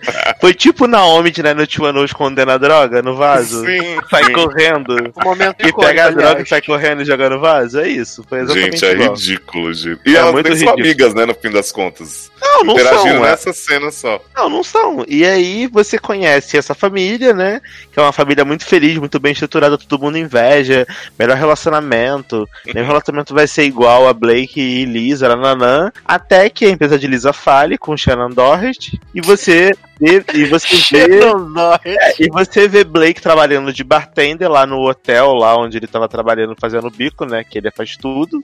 E aí tá lá Renê, muito dúbia, né? Muito obscura, com a cadeirinha Eu tenho dela falar- virada na sombra, assim. Eu, eu tenho que falar duas coisas, né? A primeira é que René é pessoa- uma das pessoas mais milionárias do mundo não consegue pentear um cabelo, né? Que ela tá sempre com aquele cabelo desgrenhado. E ela tá tão É botocada. Bia. ela tá Jovem. ela tá tão botocada que só mexe a boquinha. Ah. Parece aqueles efeitos que fazia no Fantástico na década de 80, quando ia botar algum bicho pra falar, que aí aparecia uma outra boca por cima, só mexia a boquinha. Jovem, mas Parece eu falei pra isso, Leózio, eu falei pra Leózio nos nossos comentários live que o que mais me incomodou de Renê é que se ela tivesse feito botox em, em tudo, beleza. Mas ela fez só na cara, então ela parece uma boneca, uma boneca de porcelana na cara e o pescoço e a mão toda carcomida. assim. tá tipo, tá em decomposição. O- Se você o- vê o pescoço dessa mulher, parece que ela tá, tipo, ela tem, sei lá, 80 anos, com um rostinho de 40. de- Não, de- e, e o joelho magro me dava um nervoso, aquele joelho magro Olha o body shaming. que aparecia toda hora aquele joelho dela. Minha vontade era, era entrar na tela e alimentar essa mulher, porque ela parecia que ela tava, tipo assim, por favor, toma uma vitamina aqui, filha. Come uma Viado, coisa. No, no- Pelo gente, amor a de gente, a gente é a favor das pessoas envelhecerem, né, como quiserem e tal. Mas assim, é, já, já andando mais nesse tema, no episódio que rejuvenescem Anne Montgomery. Eles passam um quilo de base na cara dela, botam uma franjinha e o Bota pescoço continua igual. Caralho, maquia essa porra também, departamento de produção. Eu amo esse episódio porque botam, botam uma peruquinha nela de franjinha pra ela parecer, tipo, que é inocente. Aí ela tá, tipo, não inocente, mas mais inocente. Aí ela tá, tipo, na porta da cadeia esperando um homem. Aí fala assim: então, tem uma proposta pra te fazer. E eu, tem sério, que tão, sério que estão tentando vender que essa mulher tá, sei lá, de 15 anos mais nova. Não dá, cara. Não tem como, não dá. Mas assim, e aí Renê tá lá, né, nesse bar muito obscura, muito dúbia, né? Tomando o, o, o martini dela com uma azeitona, martini dry, dry martini com uma azeitona, que é, que é a bebida oficial dela lá que ela gosta de tomar. Uhum. E aí ela faz essa proposta, ela, ela começa, tipo, dar em cima de Blake, né? E, E- Blake fica tipo, ah, não, tô casado, não sei o quê. Ela fala, não, mas eu tava só te oferecendo uma carona, eu não queria dar bucetinha pra você. Eu tava te oferecendo uma carona só, filho, fica tranquilo. E aí Blake começa a falar da mulher, ah, não, porque minha esposa é isso, minha esposa é aquilo. E aí Renê faz a... faz a, a cínica, né? Ah, é mesmo? Me conta mais sobre a sua esposa, eu tô muito interessada, né? E aí Blake conta, conta, conta, conta, e Renê pede pra ter uma reunião com Lisa. Aí Blake sobe lá no hotel, fala pra ela, então Lisa, tem que te falar uma coisa, consegui pra você uma reunião com essa mulher aí super hypada, super sinistra, que você tava tentando a sua vida toda e nunca conseguiu, essa tua empresa de merda que não serviu pra nada a série toda.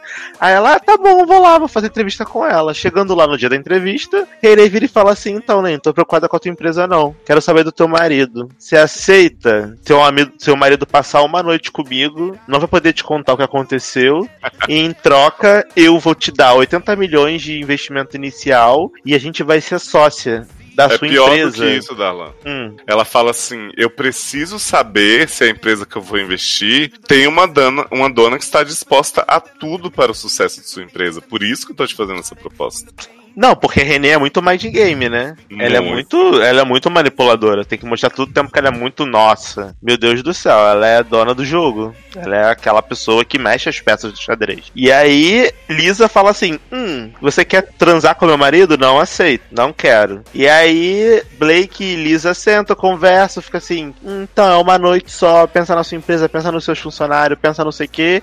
E aceitam. E aí a série Dois Começa- minutos né, inteiros eles pensando nesse dilema. né, eles pensam assim, ente- não, dois minutos bondade sua, é tipo 30 segundos.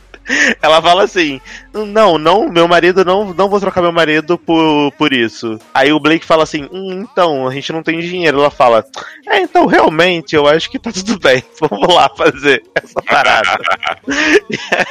e aí ela aceita e aí começa, né? Esse plot, essa turma maravilhosa, com um plot muita, muita, muito stalker, né? Porque Renezinha tá sempre um passo à frente de tudo. Porque ela é muito, muito articulosa, assim, muito. Articulosa não, muito ardilosa. Nossa, inventei uma palavra que não existe, articulosa. É, não, e, e, e, e, Lizinha assina o contrato. Liz acabou de assinar o contrato. Shannon Dorothy liga pra ela e fala: Nem estamos com 20 milhões na nossa conta. Você tá sabendo alguma coisa? Tá sabendo que aconteceu alguma Hum. coisa? Porque já, já caiu aqui um crédito aqui no Não, mas- valor. mas é no o- nome de, mas no é o nome de plot- René? Mas é o plot de, de- da série de Raina, do maluco lá, que ela que, que a mulherzinha que, que sleep with knife to protect myself.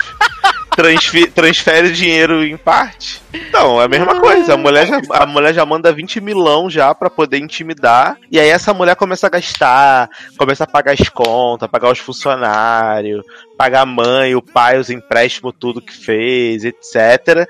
E tem todo o plot da empresa, né? Que a gente precisa dizer que esse homem reaproveitou o elenco de Revenge inteiro, né? Nessa série. Sim. Porque tem, porque tem Nola de Olha, Revenge. tenho que dizer que as cenas de pegação de René com Nolan são umas coisas, coisas mais nojentas grotesca, que eu grotesco. já vi na minha vida.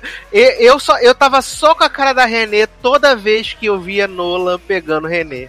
Mas Renê tava- tem a mesma cara sempre, né? Não, mas ela, Ela tava tem- com uma cara de sai daqui, pelo amor de Deus. Mas Renê sempre tem um sorrisinho irônico. Acho que o Botox dela é especial, porque botou um sorrisinho irônico no rosto dela em qualquer série, em qualquer cena. Tipo, ela tá puta, sorrisinho irônico. Ela tá muito articulando coisas de Mega Evil, sorrisinho irônico. Ela tá preocupada porque, roub... ah, porque Lizinha e Blake roubaram lá os livros dela lá de contabilidade. Sorrisinho irônico.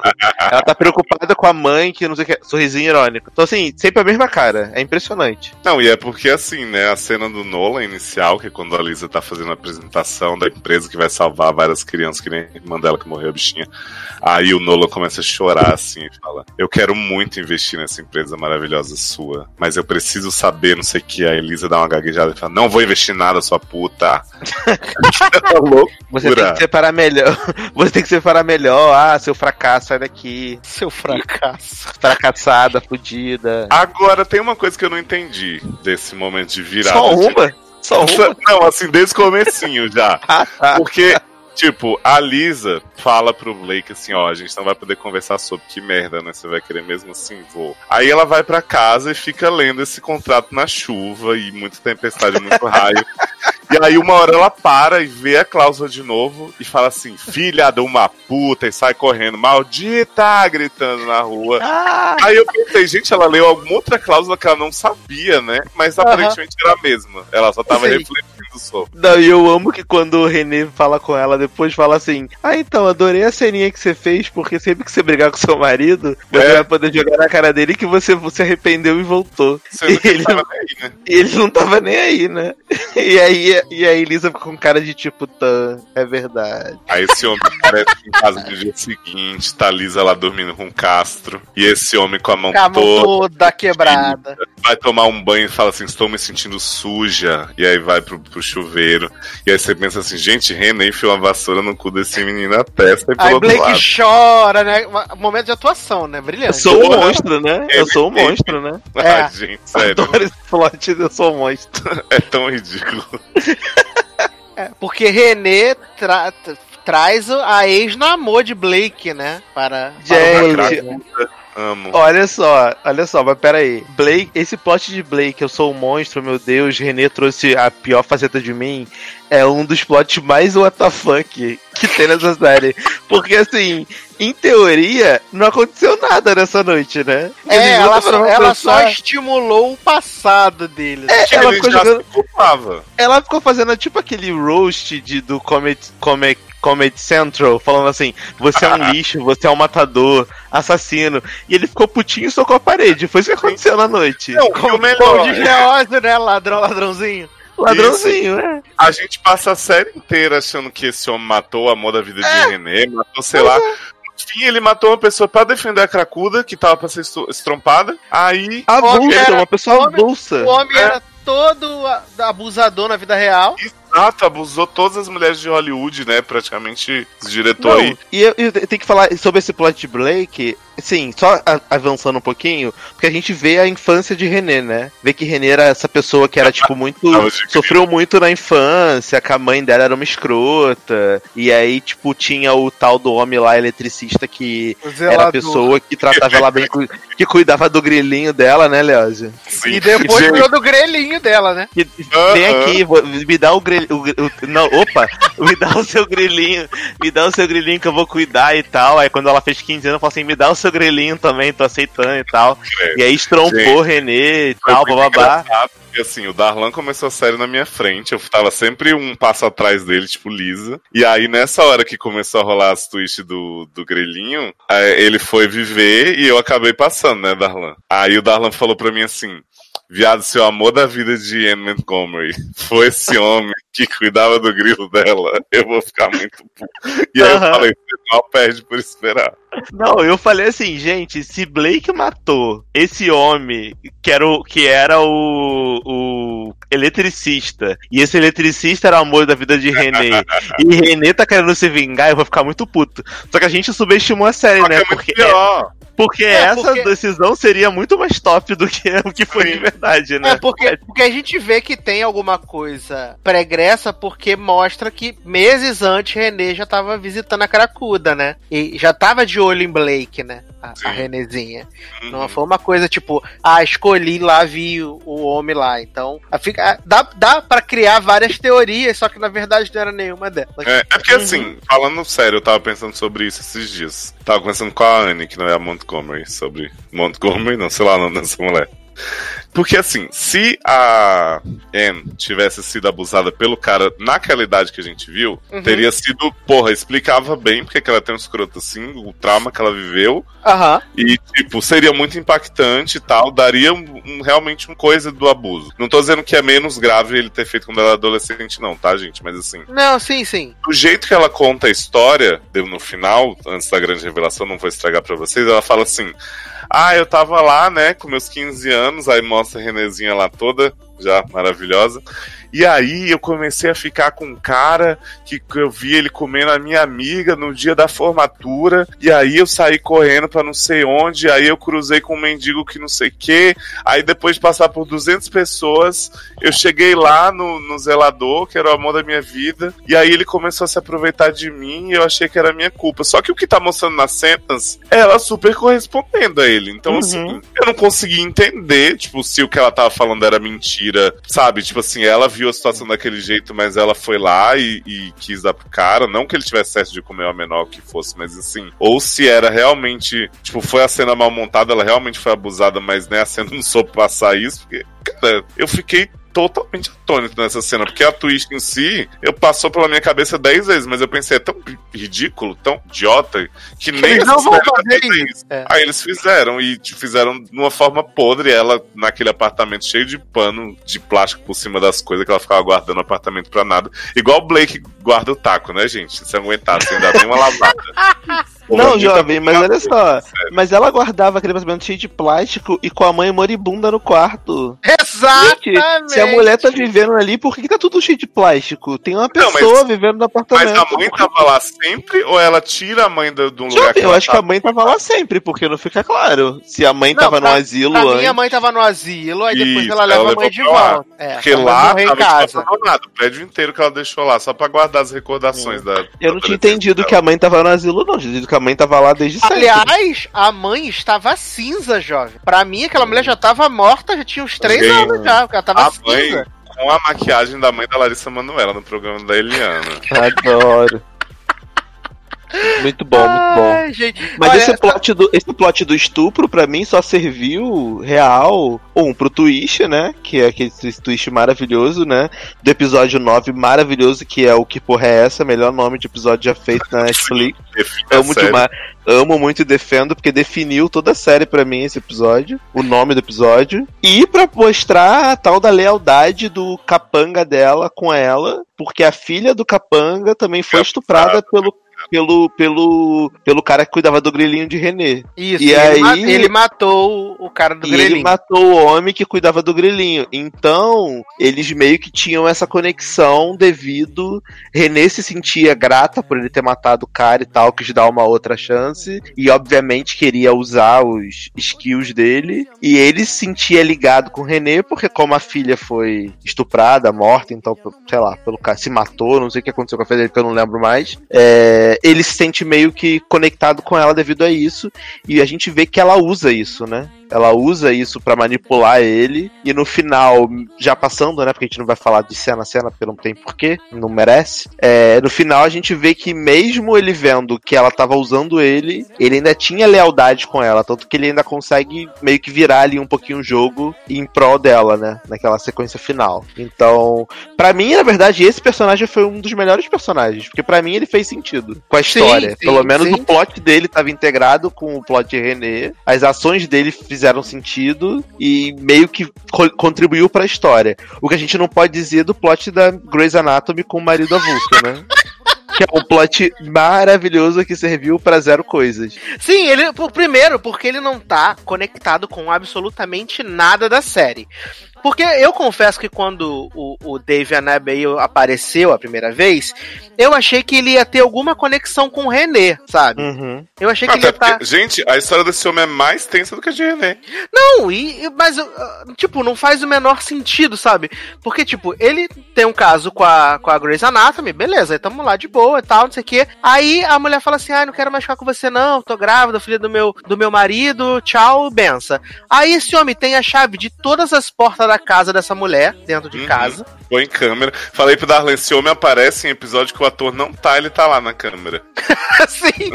ele Todos os episódios, ele é fixo. bota a câmera na, na, na, na casa da mulher inteira, entra na casa da mulher, sequestra o marido da mulher, sabe? Faz E os jogos mortais. faz homem. jogos mortais. Manda coração de porco. Amo essa cena, gente. Chega um coração de porco pra você. Aí o cara fala assim: temos que chamar a polícia. Ela, não, calma, tem que te contar, eu sei quem é. Aí no outro episódio eu falei, Darla, não vamos chamar a polícia, porque o homem tá. Não acredito que você me traiu, não sei o que, o filho podia ser dele, blá blá blá. Mó discussão da porra. Aí no fim ela fala assim: Não, mas vamos chamar a polícia, né? Porque afinal. Aí ele fala assim: Ah, até parece que a polícia vai acreditar em você, né? Eles vão dizer: Ah, você teve um caso com ele de bom grado, sua vagabunda. Toma aqui seu coração de porco de volta. Não, e Mas eles, eles vão na casa da mãe do cara. Aí o cara Sim. fala assim: não, porque ele é muito maluco, muito psicopata, matou o pai, matou todo mundo, matou o cachorro, e falou que se eu falasse alguma coisa ia me matar também. É super gente. Viado, quando essa, quando essa mulher conta, porque eu falei assim, Darlan, esse, esse plot de Grey's Anatomy me tá prometendo muito, né? Depois do coração de porco. Só que ele piora muito além do que eu jamais imaginei, porque a mãe conta que esse homem foi levado pelo pai, aí foi criado na selva com lobos. Aham. E aí, o pai morreu lá na armadilha de, de urso, de não sei o quê. E esse homem voltou sem falar pra casa e começou a, a envenenar a irmã e não sei o quê. E eu pensei assim, gente, em que momento esse homem conseguiu estudar pra ser chefe de cirurgia aos 34 anos? Não, eu amo o plot desse homem, de Ian, né? Que é o homem de Brothers and Sisters. Que ele E fica de tipo. The Reunion. Não, ele E fica de tipo. 666 Park Avenue. Jovem, esse homem, ele tem todos os clichês do mundo, porque ele fica roubando chave, e aí ele faz carinha assim de. Tipo, sou muito inteligente. Uau, uau, uau. Viado, E a cena que ele põe a, a doutora Greisa pra ficar limpando a casa com roupinha de Roupinha pinap. de envergada. nada. E dizendo assim, já limpou tudo aí, meu amor? Já espanou? O bebê tá Ai, querendo gente. que limpe mais. Nham, nham, nham, nham, nham. Gente, é maravilhoso, cara. Cara, a história dessa Grey's Anatomy com o chefe psico foi, tipo, pro, pro um outro nível de No One Cares. Eu acho, tipo, da metade da temporada em diante. Acho que episódio 6, 7, quando tem esse plot do sequestro e o plot da- das câmeras em É casa. porque ela descamba pra um negócio que não faz o menor sentido. Mas nada faz. Assim, vamos combinar. Eu tava mais Mas isso faz menos ainda, jovem. Não, jovem, eu tava mais interessado no plot da doutora Greza do que que inventar a seguir do que se a assistente de Lisa, Shannon Doherty, tava descobrindo não sei o que do passado de Anne pra poder falar pro indiano, que era muito dúbio também se o indiano era do bem ou do mal, e aí ficar rolando na relva com esse homem. Aí essa mulher era atropelada do nada e o homem ia lá, "Ah, eu sempre amei ela, não sei o que, tipo, nossa. É, sempre amei, conheceu ontem. Caralho. E o plot da cracuda também, gente. Tipo, todo mundo odiava essa cracuda, né? No primeiro episódio você falou dela, pô, vai, aquela piranha, não sei o quê. Aí quando a mulher morre, todo mundo, ai, vamos pra reunion celebrar que ela nos uniu, ai, cracudinha, não sei A que. cola do Ei, Play Club. Viado, aí aparece Toby de Pirulito Liars como um homem insuportável. Caralho, verdade. Esse homem filmando qualquer situação, tipo, qualquer momento, Eu tirando achei que foto, alguma filmando. coisa da filmagem dele super bombástica no fim, não. Era só pra ele ser um insu mesmo. É, aparece Léo. Laura Zeiss, jovem. Léo, mas a gente não pode, a gente não pode deixar de falar, pelo amor de Deus, da melhor, do melhor plot, da melhor história, do melhor núcleo, que é irmão de Lisa, marido Olha. que desaparece no meio da temporada, e stripper, E o Gogobó terapeuta. jovem, desenhando, fumando maconha em conjunto, comendo chocolatezinho com, uma, com, com drogas em conjunto, alucinando em conjunto, desenhando na parede, gritando, não! Gente, eu, eu não entendi o que se esperava desse plot. Porque assim, essa, essa série começa, o casal lá, né, irmão de Lisa e seu, seu noivo, super bonitinho, super, ah, não sei o que, tô resolvendo o que eu faço da minha vida, porque eu acho que eu tô parado, mas você fica, ah, não entendi. Tá, aí esse homem conhece o Google Boy da gaiola. Aí chega pro outro e fala: Nossa, conheci um cara que me lembra muito de você, da sua vitalidade quando jovem, da sua empáfia, da sua não sei o quê. Aí o outro conhece o outro e fala assim: Ah, chama ele pra nossa cama, vamos lá, tal. E no segundo episódio tem orgia, né? Aí eu pensei, porra, série ousada, né, gente? O homem tá realizando os fetiches dele tudo nessa série. Daqui a pouco, o marido do homem some, ele passa metade da temporada desaparecido. Eu falei isso com o Galan. Eu falei, gente, o, o, o namorado de, de coisa desaparece e desa- desaparece. Aí É falou maravilhoso. Assim, ah, no episódio 9 ele volta. Isso Não, é porque ele já, maravilhoso. isso, não, isso porque ele já tinha tido um plot maravilhoso, que foi aquele open house, que era a parada mais maluca. Ai, das máscaras. Inacreditável das Papel na máscaras, varanda de Gossip Girl, amo. Muito bom. sabe? Não. Não faz o menor E aí, Sá, você tá rolando o maior negócio desses dois de tipo assim, ah, não paro de pensar no Gogoboy, ele, ah, também, não sei o que, blá blá. Aí nos episódios seguintes, o Gogoboy é tipo um amigão, assim, do, do irmão da Lisa, tipo, não tem mais nada romântico, nem sexual, nem nada entre eles.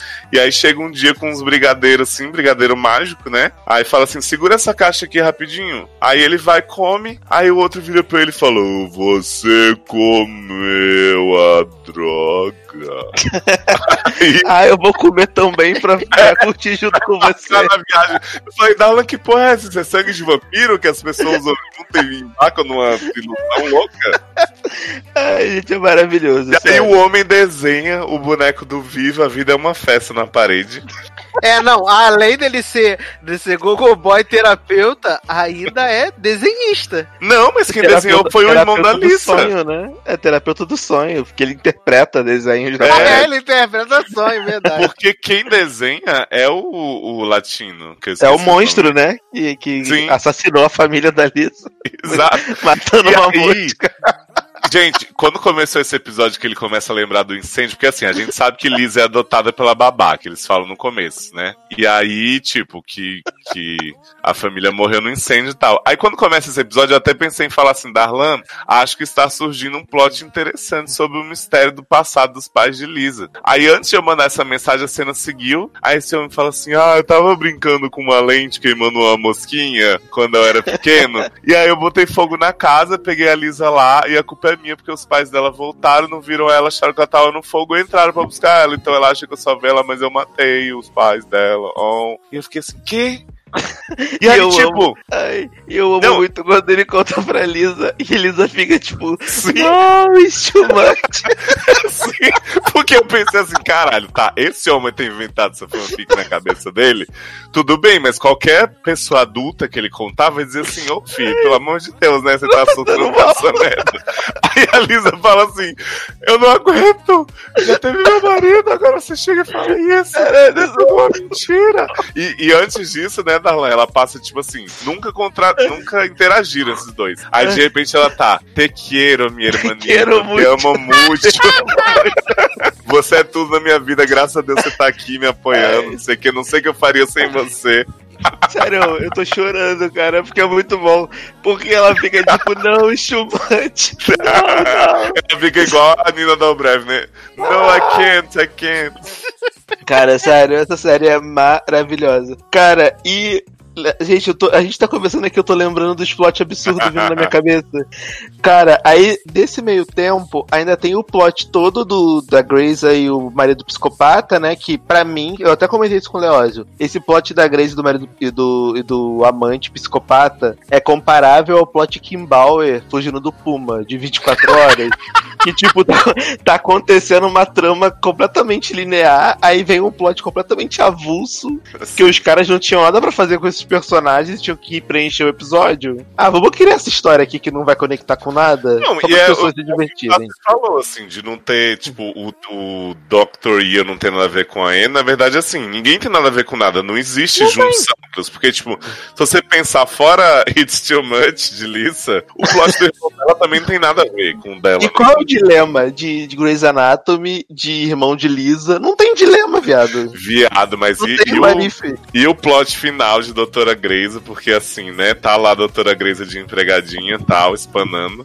Aí o marido dela chega, rola uma perseguição na floresta, né, tipo Shea Mitchell e, e Dan e Yu. E aí esse homem cai na armadilha, na própria armadilha, Doutor Ian, né. Uhum. Aí o marido da Doutora Grace fala assim, ah, vamos deixar ele morrer aí, né, porque a gente não teve nada a ver com isso, ele tava por aqui e caiu. Aí ela, eu não posso fazer isso porque eu fiz um juramento, eu sou médico, eu não posso desperdiçar uma vida desse jeito, vou lá salvar ele. Começa a fazer uma cirurgia no homem, aí daqui a pouco o homem fala pra ela assim: você tem que pensar mais como uma mãe, porque você vai ficar comigo, vai cuidar do bebê, não sei o quê. Essa mulher dá dois passos pra trás e atira no homem, aí o marido, o que, que você tá fazendo? Agora a gente tem uma arma com suas digitais, que não sei o que. Ela fala assim: ele me mandou pensar como uma mãe e foi o que eu fiz. Aí, Aí o, aí o homem falou assim: então muitas pessoas vão passar aqui, vão ver ele com o tiro na cabeça. ah, não! Ela fala assim: ah, não, gente, relaxa. Ele foi, ficou preso numa armadilha e passou um caçador e viu ele preso e atirou E ainda, pintaram, ainda pintaram na pedra Mercy. Gente, sério. Eu penso assim, caçador chega, vê uma pessoa presa numa armadilha, ela não chama a polícia, ambulância, nada. Ela dá dar um tiro na cabeça. escreve Acabou. Mercy, não vai, avisa pra ninguém e sai, segue a vida, segue o canal. Ai, caralho. E, Léo, e o plot de Blake ajoelhando na perna de René e falando: Nossa, ela sempre soube que dar chacota!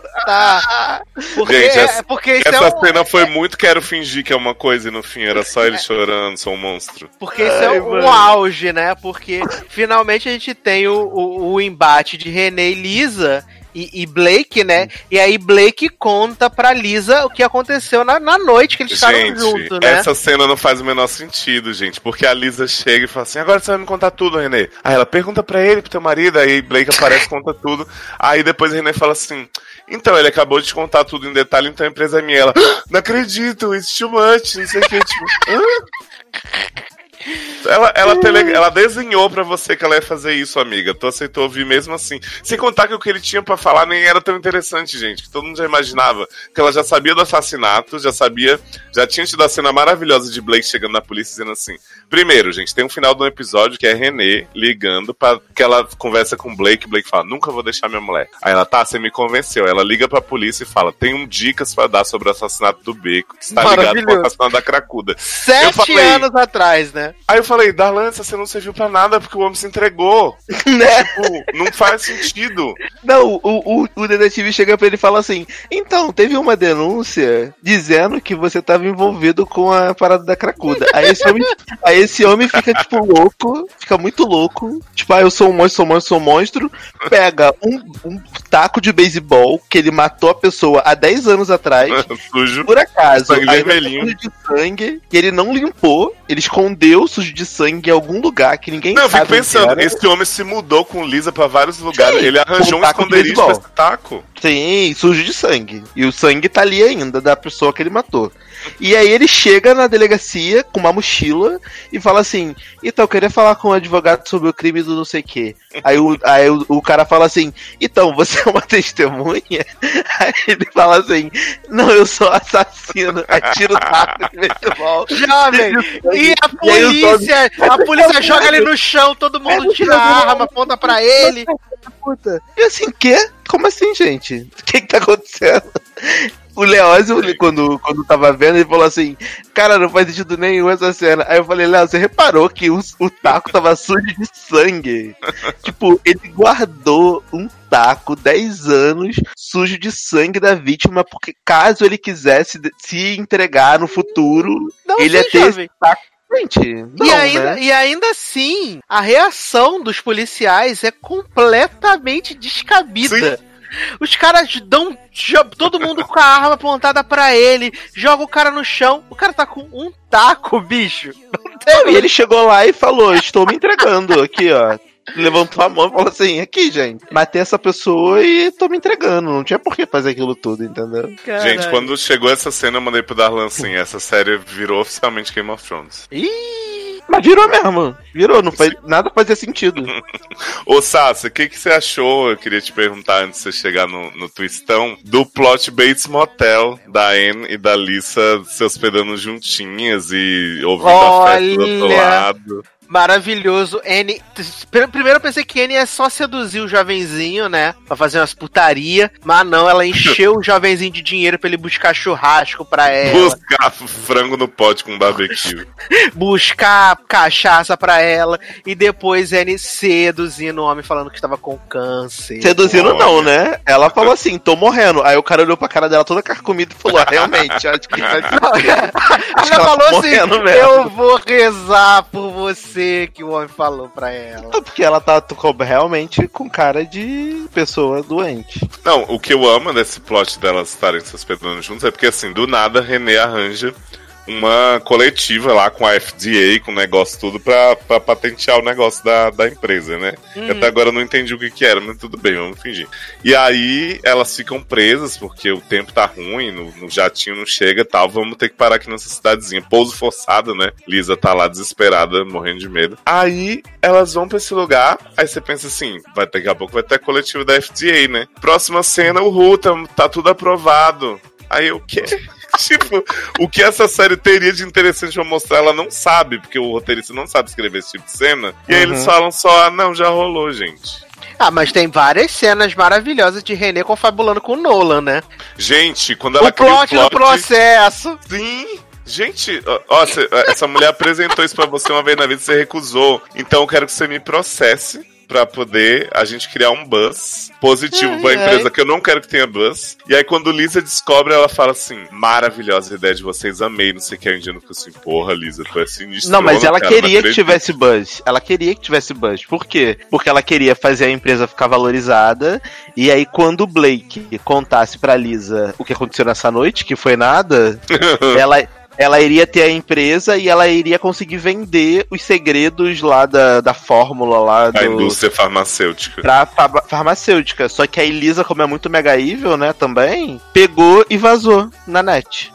Não, eu adoro que Lisa Parada. chega com uma super revelação pra ela. Fala assim: é bom que a gente não, não chega na Twitch, mas fala tudo, todo o resto, né?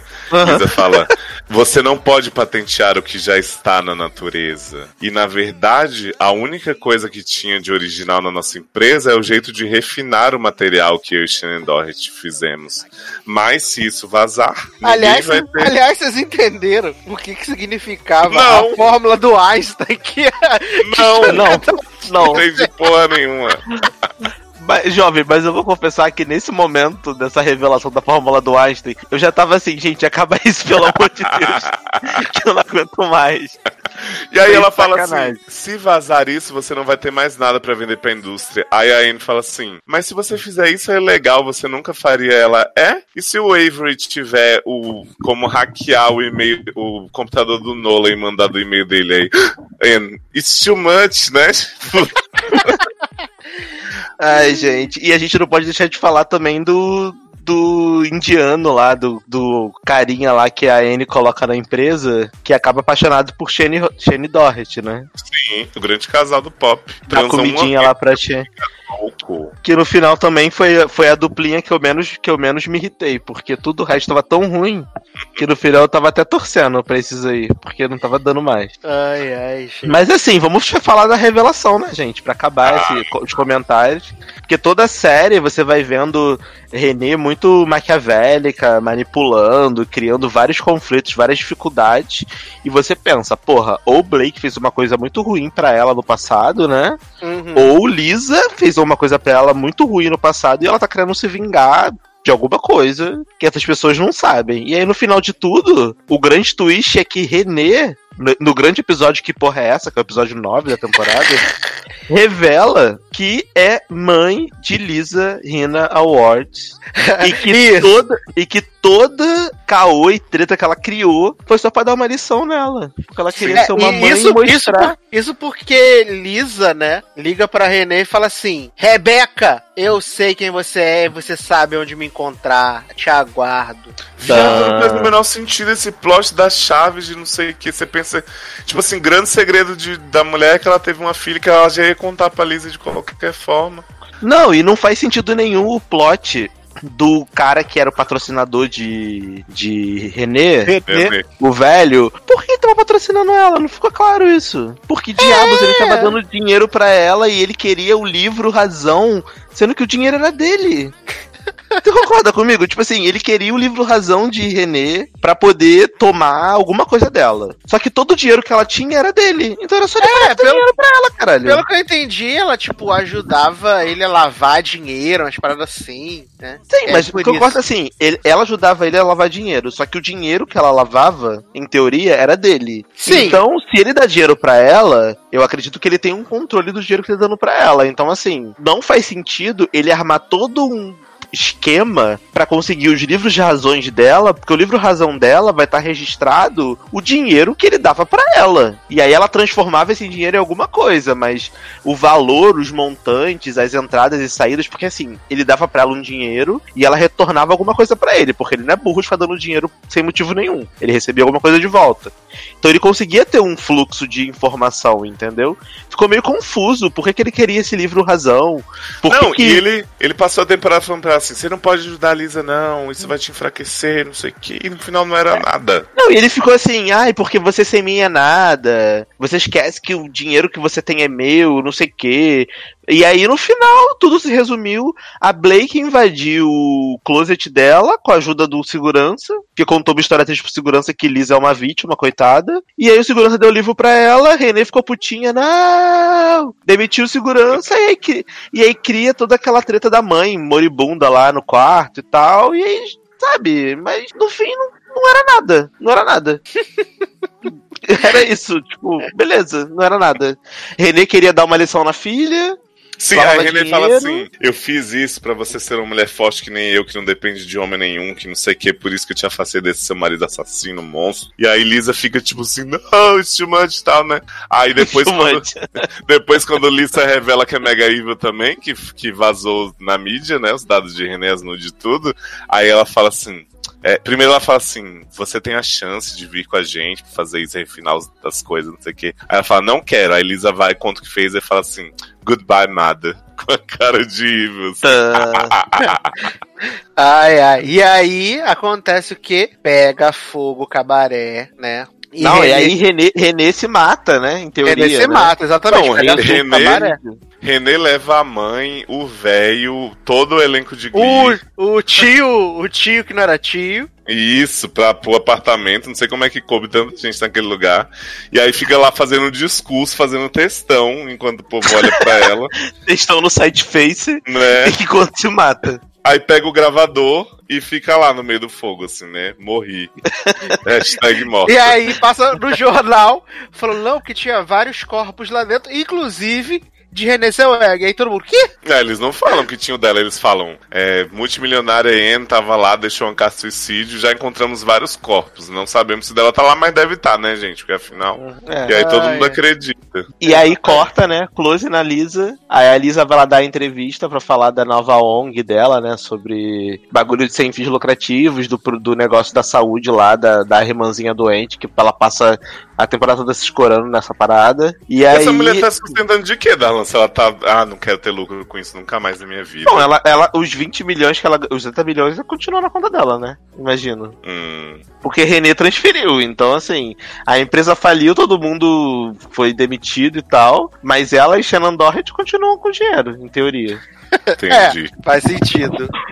E aí, a mulherzinha pergunta pra ela assim: Então, se você tivesse oportunidade, você perdoaria a Anne? E aí dá close na cara de, de Uhum. Lizinha, e aí mostra alguém vendo o vídeo da, de Lizinha falando no YouTube, e aí a câmera vai afastando, afastando, Quebra a afastando. quarta parede, né? E aí você vê aquele pescoço carcomido, você fala, "Ah, daí Peruca só ruiva. pode ser René. E aí eu descobri, duas semanas depois, né, com a matéria que saiu, de que foi quebra da quarta parede, porque a expressão facial de René tá tão mumificada que eu não consegui entender que ela tava encarando a gente, público, olhando Pois pra é. gente.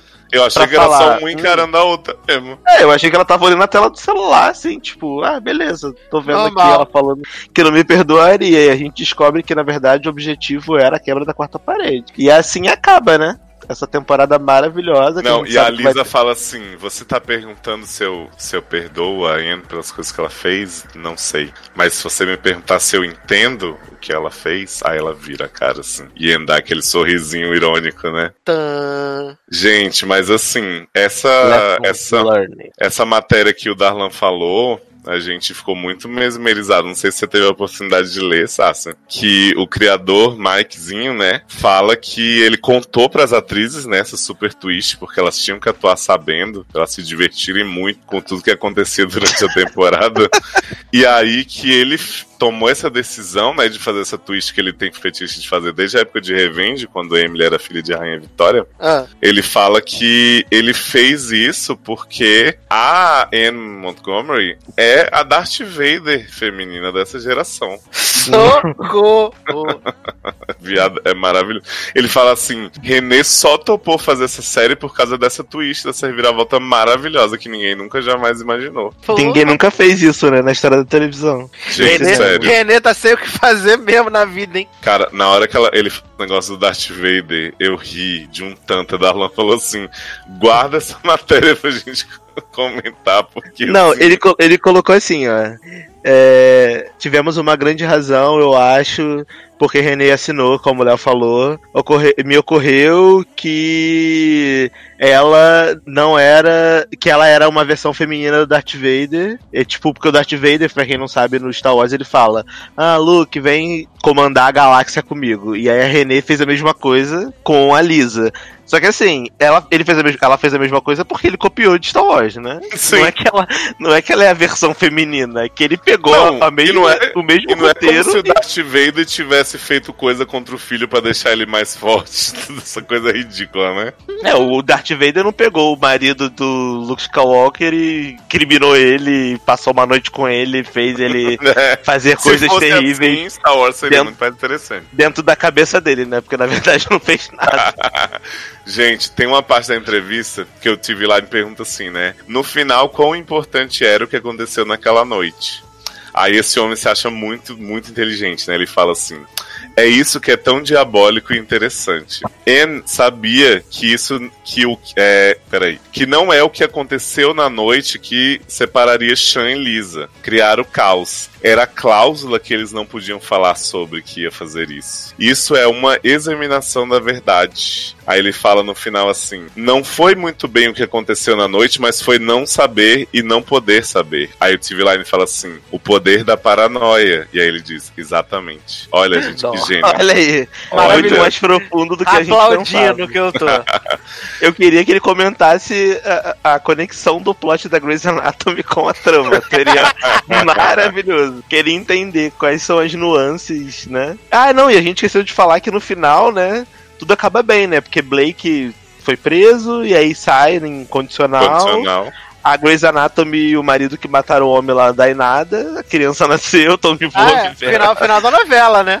Tão de boa vivendo lá com a Ô, criança Darlan. nascida. Sabe um dilema muito bom também que eu lembrei que demorou dois segundos pra ser resolvido? Que é quando o Blake se entrega, ele não fala pra Lisa, né? Ele deixa tipo uma carta pra ela. Isso, E isso. aí o irmão fala assim, ele não quer que você saiba onde ele está, não procure, não sei o que. Ela, você tá louco? Claro que eu vou procurar meu marido, não sei o que. Tipo, também puta ideia, né? Vou me entregar aqui, não vou nem dizer o que foi, a mulher vai que eu fui só comprar cigarro. Aham. Aí ela lê a carta e fala, me conta, pelo amor de Deus, irmãozinho, não sei o que, você matou meus pais, me conta. Aí ele, ah, tá bom, vai, vamos lá, eu sabia que você não ia desistir. Tipo, o quê?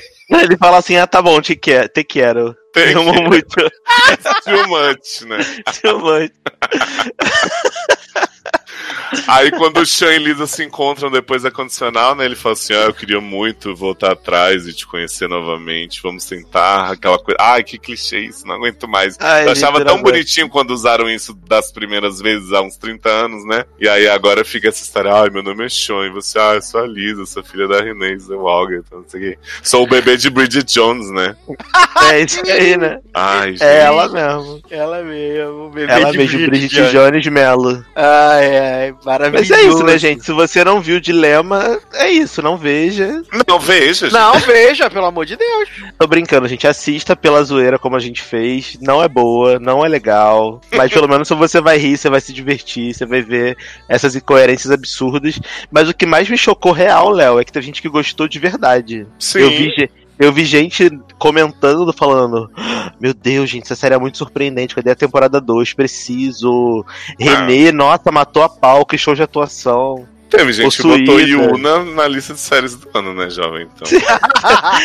Não, e vou te falar, ainda vou te falar aqui, ó. Plot de psicopatia nessa série é muito melhor do que a de Yu, tá? Muito. Tá Agora a pergunta que eu quero deixar pra vocês é: segunda temporada. Pensando em antologia, René aí fazendo outra personagem brand new, vocês veriam? Ou segunda temporada continuação em Montgomery com, com mais conspirações? Jovem, Ah, continuação eu não veria nem fudendo. Jovem. Agora, ela eu, veria, uma... eu veria continuação. Não, continuação eu não veria nem que me pagassem um. Veria, Não tenho ve- certeza. Jovem, não veria. Porque assim, eh, você, você é testemunha que no episódio 100 eu tava assim, caralho, não aguento mais essa merda. Puta que pariu. Porque eu comecei a ver esse Viado, lixo, mas tava você tem que xingando saber o que muito. aconteceu com Shannon Doherty e Raj. Jovem, não veria, já, já fechou. Se pegaram, tão de boa lá, vivendo feliz. Agora eu quero muito ver Renezinha Jéssica Lange fazendo 80 personagens, multifacetada. Quero ver ela fazendo Dilema Verse, sabe? Eu quero Ah, só a quero. série do Gogo Boy tomando suco de laranja na garrafa. Gente, por favor, na próxima temporada, não tragam esse Gogo Boy de novo, porque ele é muito botô, real. Eu sei que o povo gostou desse homem, porque o homem fica pelado, fica sem roupa, fica tipo, ah, se pegando com o homem que mata os outros com formiguinha, com, com luz da lupa. Jovem, mas, Mas, nem assim, isso tem na série, só tem essa Jovem, pegação no muito segundo chato. episódio, depois não tem um Muito beijo chato, sequer real. dos homens. Não, o pessoal falando, ai, nossa, adorei, principalmente o plot dos gays. Gente, plot dos gays é o pior plot que tem, porque é muito chato. Tem episódio inteiro desses homens alucinando em conjunto com chocolate. Aí depois desse plot da, da alucinação com chocolate, Tá são, três, são três episódios do irmão de Lisa chorando porque matou os pais da irmã com a lupa. E aí depois do plot do, do- de matou o pai com a lupa, tem o plot da redenção que ele conta. Aí a mãe adotiva dele, a mãe dele fica, ai, tudo bem, vai ficar tudo bem, nossa família é muito forte, não sei o quê. Aí vem Lisa too much, ah, é muito chato, gente. Viado, a gente esqueceu de uma parte maravilhosa também, que é quando o noivo desse homem volta. Ele, tipo, ele conta essa história, né? E aí ele fala assim, nossa, hein? é, Aí ele fala, você, você vai conseguir me ver da mesma forma? Aí ele, não, vira a cara e sai assim, né? Too much. Aí deixa o homem lá, o homem podia ter se suicidado nesse ínterim. Aí ele volta com uma sobremesa, com um anel de casamento, sei lá o que, que ele traz pra homem comer que tá com o anel dentro. Aí ele fala, eu te disse que eu não ia te ver da mesma maneira, porque eu te vejo agora como esse homem forte, lindo que você é, que não tá deixando essa parede entre nós vulnerável, mostrando suas fraquezas, quero casa Ligou o comigo. telão, né? Ligou o telão da palestra do TED Talk. Aí eu fiquei, gente, esse homem precisava ter feito esse suspense, deixar o outro lá se sentindo pior ainda. Ai, gente, odeio quando esses personagens ligam o telão no TED Talk. E aí volta, em vez de falar um negócio assim, ah, então, não vejo não, porque agora eu quero casar com você. Ia ser tipo assim, um minuto, e resolvi o negócio. Pois é. Mas não, tem que fazer o suspense, tem que sair, demorar cinco minutos, voltar, fazer. Não, porque a vida, a vida realmente não é um mar de rosas, entendeu? E aí faz um texto gigante pra falar uma parada simples. Eu não, não consigo. É muito chato. Real, muito chato real. Mas assim, Esse- gente, Hum, das, diga. das quatro séries que a gente falou hoje, Dilema é a melhor. Dá, sim, porque não tem como ser pior do que, do que as outras duas lá que vocês falaram, né? Não, Blood and. Treasure é legal, mas Dilema é melhor. Sim. Gente, pelo menos dilema é divertido, vai. Você, a gente vê pelos motivos errados. Sim, gente, só da gente poder comentar essas maravilhas. Eu Não, acho. eu acho que na verdade a gente foi as únicas pessoas que assistiu pelo motivo certo de Lema. Né? É, É, porque Sim. o povo que levou a sério. verdade, verdade. E pensa que pelo menos serviu pra renovar o nosso, o nosso vocabulário de memes, né? Porque estilmante vai ser meu novo meme. Amo muito. quando, quando tiver uma coisa que não faz sentido nenhum, eu vou falar, gente, estilmante. É o novo que tá é. acontecendo. O que, que tá acontecendo? É minha irmã estilmante. Ai, ai. Maravilhoso, gente, maravilhoso. Mas é isso então, né? Falamos aí de séries maravilhosas. Agora passou a moto no fundo. É. René fugindo, né? Pra fazer a próxima temporada. sim. É. Leózio, merchans despedidas, contatos pra shows, por favor. Vamos lá, gente. É, entrem lá no seriadores.com.br.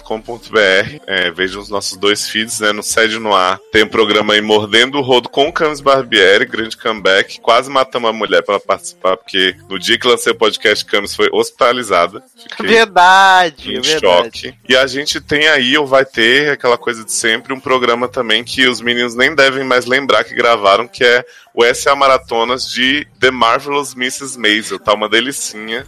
Já faz 42 anos que a gente gravou esse Jovem, eu confesso que não lembrava. Eu falei com ele a mesma coisa, tinha esquecido. Falei, gente, mas te gravou isso Eu mesmo? estava aguardando esse programa para o momento oportuno para mostrar que Mrs. Maisel é a Darth Vader feminina dessa geração. Amo. Quero muito ver Darlan falando sobre Milk, né? O pai de Mid. Ai, ai, Milk. Milk, amo. Ah, Maravilhoso, maravilhoso. gente, que chacota, né? Eu, eu querendo falar Monk falando Milk. Misericórdia. Sim. Ah, Darlan, e eu não sei, vai que o pessoal, né, não teve a chance de conferir. Pra vocês que acompanharam toda a cobertura de GOT aqui no Logado, né, até os momentos derradeiros da negação de Edu, ouçam também o nosso podcast da final de GOT lá nos Seriadores, né? Essa festa virou um enterro. Tá, assim, sensacional. A gente tem eu e Darlan só rindo, porque não tinha como fazer outra coisa. A menina Michelle tava putaça, assim, pistola, né? Tiago já tava decepção, a cara da decepção. E Leila Germano tá descobrindo que a final é, é ruim ao vivo, assim. É incrível, são reações muito dramáticas, muito expressivas, muito comoventes, mais que toda a GOT. E muito verdadeiras. Muito. É, eu, eu confesso que eu ouvindo, eu gravei, mas eu ouvindo eu ri muito, porque a, a Leila descobrindo que foi uma merda foi maravilhoso. Eu ria sozinho, eu não lembrava. assim, mas vocês estão me dizendo que o Rei da Noite morreu ali mesmo? Não tem nada. Ela assim, vocês estão me dizendo que não vai ter continuação? que, que o, que o spin-off vai ser antigo, que não vai ter nenhum depois. Olha, maravilhoso. Ai, ai. Você, Darlan, minhas chances despedidas. Então, gente, obrigado por tudo. Desculpa qualquer coisa. Sei que provavelmente eu devo estar um pouco alterado durante esse, esse programa com assuntos aleatórios, mas Too é que, né, it's too much, né? No, no. Por pouco eu não matei minha família com uma lupa, né? Tentando matar a mosca que entrou aqui em casa. Mas, pra quem quiser me seguir na rede, Generosode, tô muito animado, e Cote Kratos. É, segue a gente lá no Facebook, no Twitter, logado em tudo. E no Padrim, né? padrim.com.br barra logado, padrim.com.br barra sede, colabora lá com a cotinha. E qualquer coisa é só chamar aí na gente, no privado, que a gente conversa e comenta as coisas, tá bom? Um abraço pra vocês e até a próxima. Cuidem do grelhinho de Darlan, gente. Tudo bem, já que Darlan já fez os merchan aí dos, né, dos padrinhos, tudo, dos produtos de apadrinha- apadrinhamento, né? Então só posso pedir para vocês comentarem nessa edição aqui desse podcast maravilhoso, né? Deixe seus comentários aqui, deixe suas pegadinhas aqui. E a gente volta então na próxima semana. Um grande abraço, até a próxima e tchau. Goodbye, mother. Tchau. Bye, mother.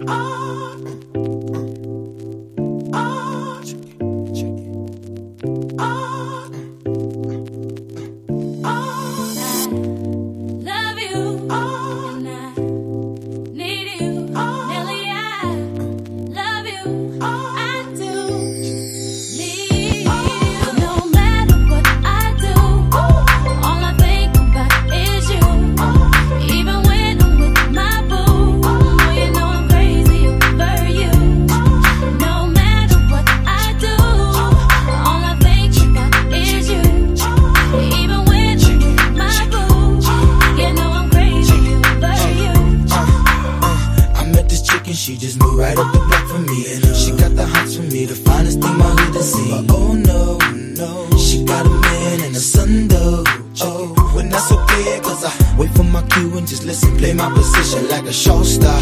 Pick up everything, mommy hitting, and in no time, I, I better make this with him mine that's for sure Cause I, I never been the type to break up a happy home But uh, it's something about baby girl I just can't leave alone Tell me my what's it gonna be? She said, You don't know what you mean to Come me. on.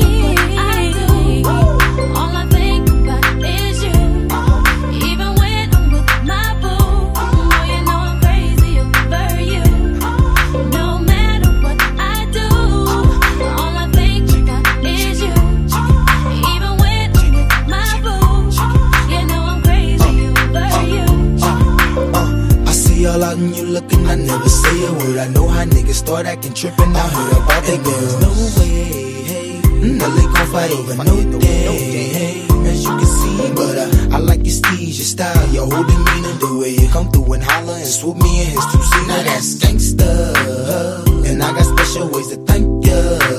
But Don't you forget it, but uh, it ain't that easy for you to back up and leave him. But uh, you and Dirty got ties for different reasons. I respect that. And right before I turned to leave, she said, You don't know what you mean to me. I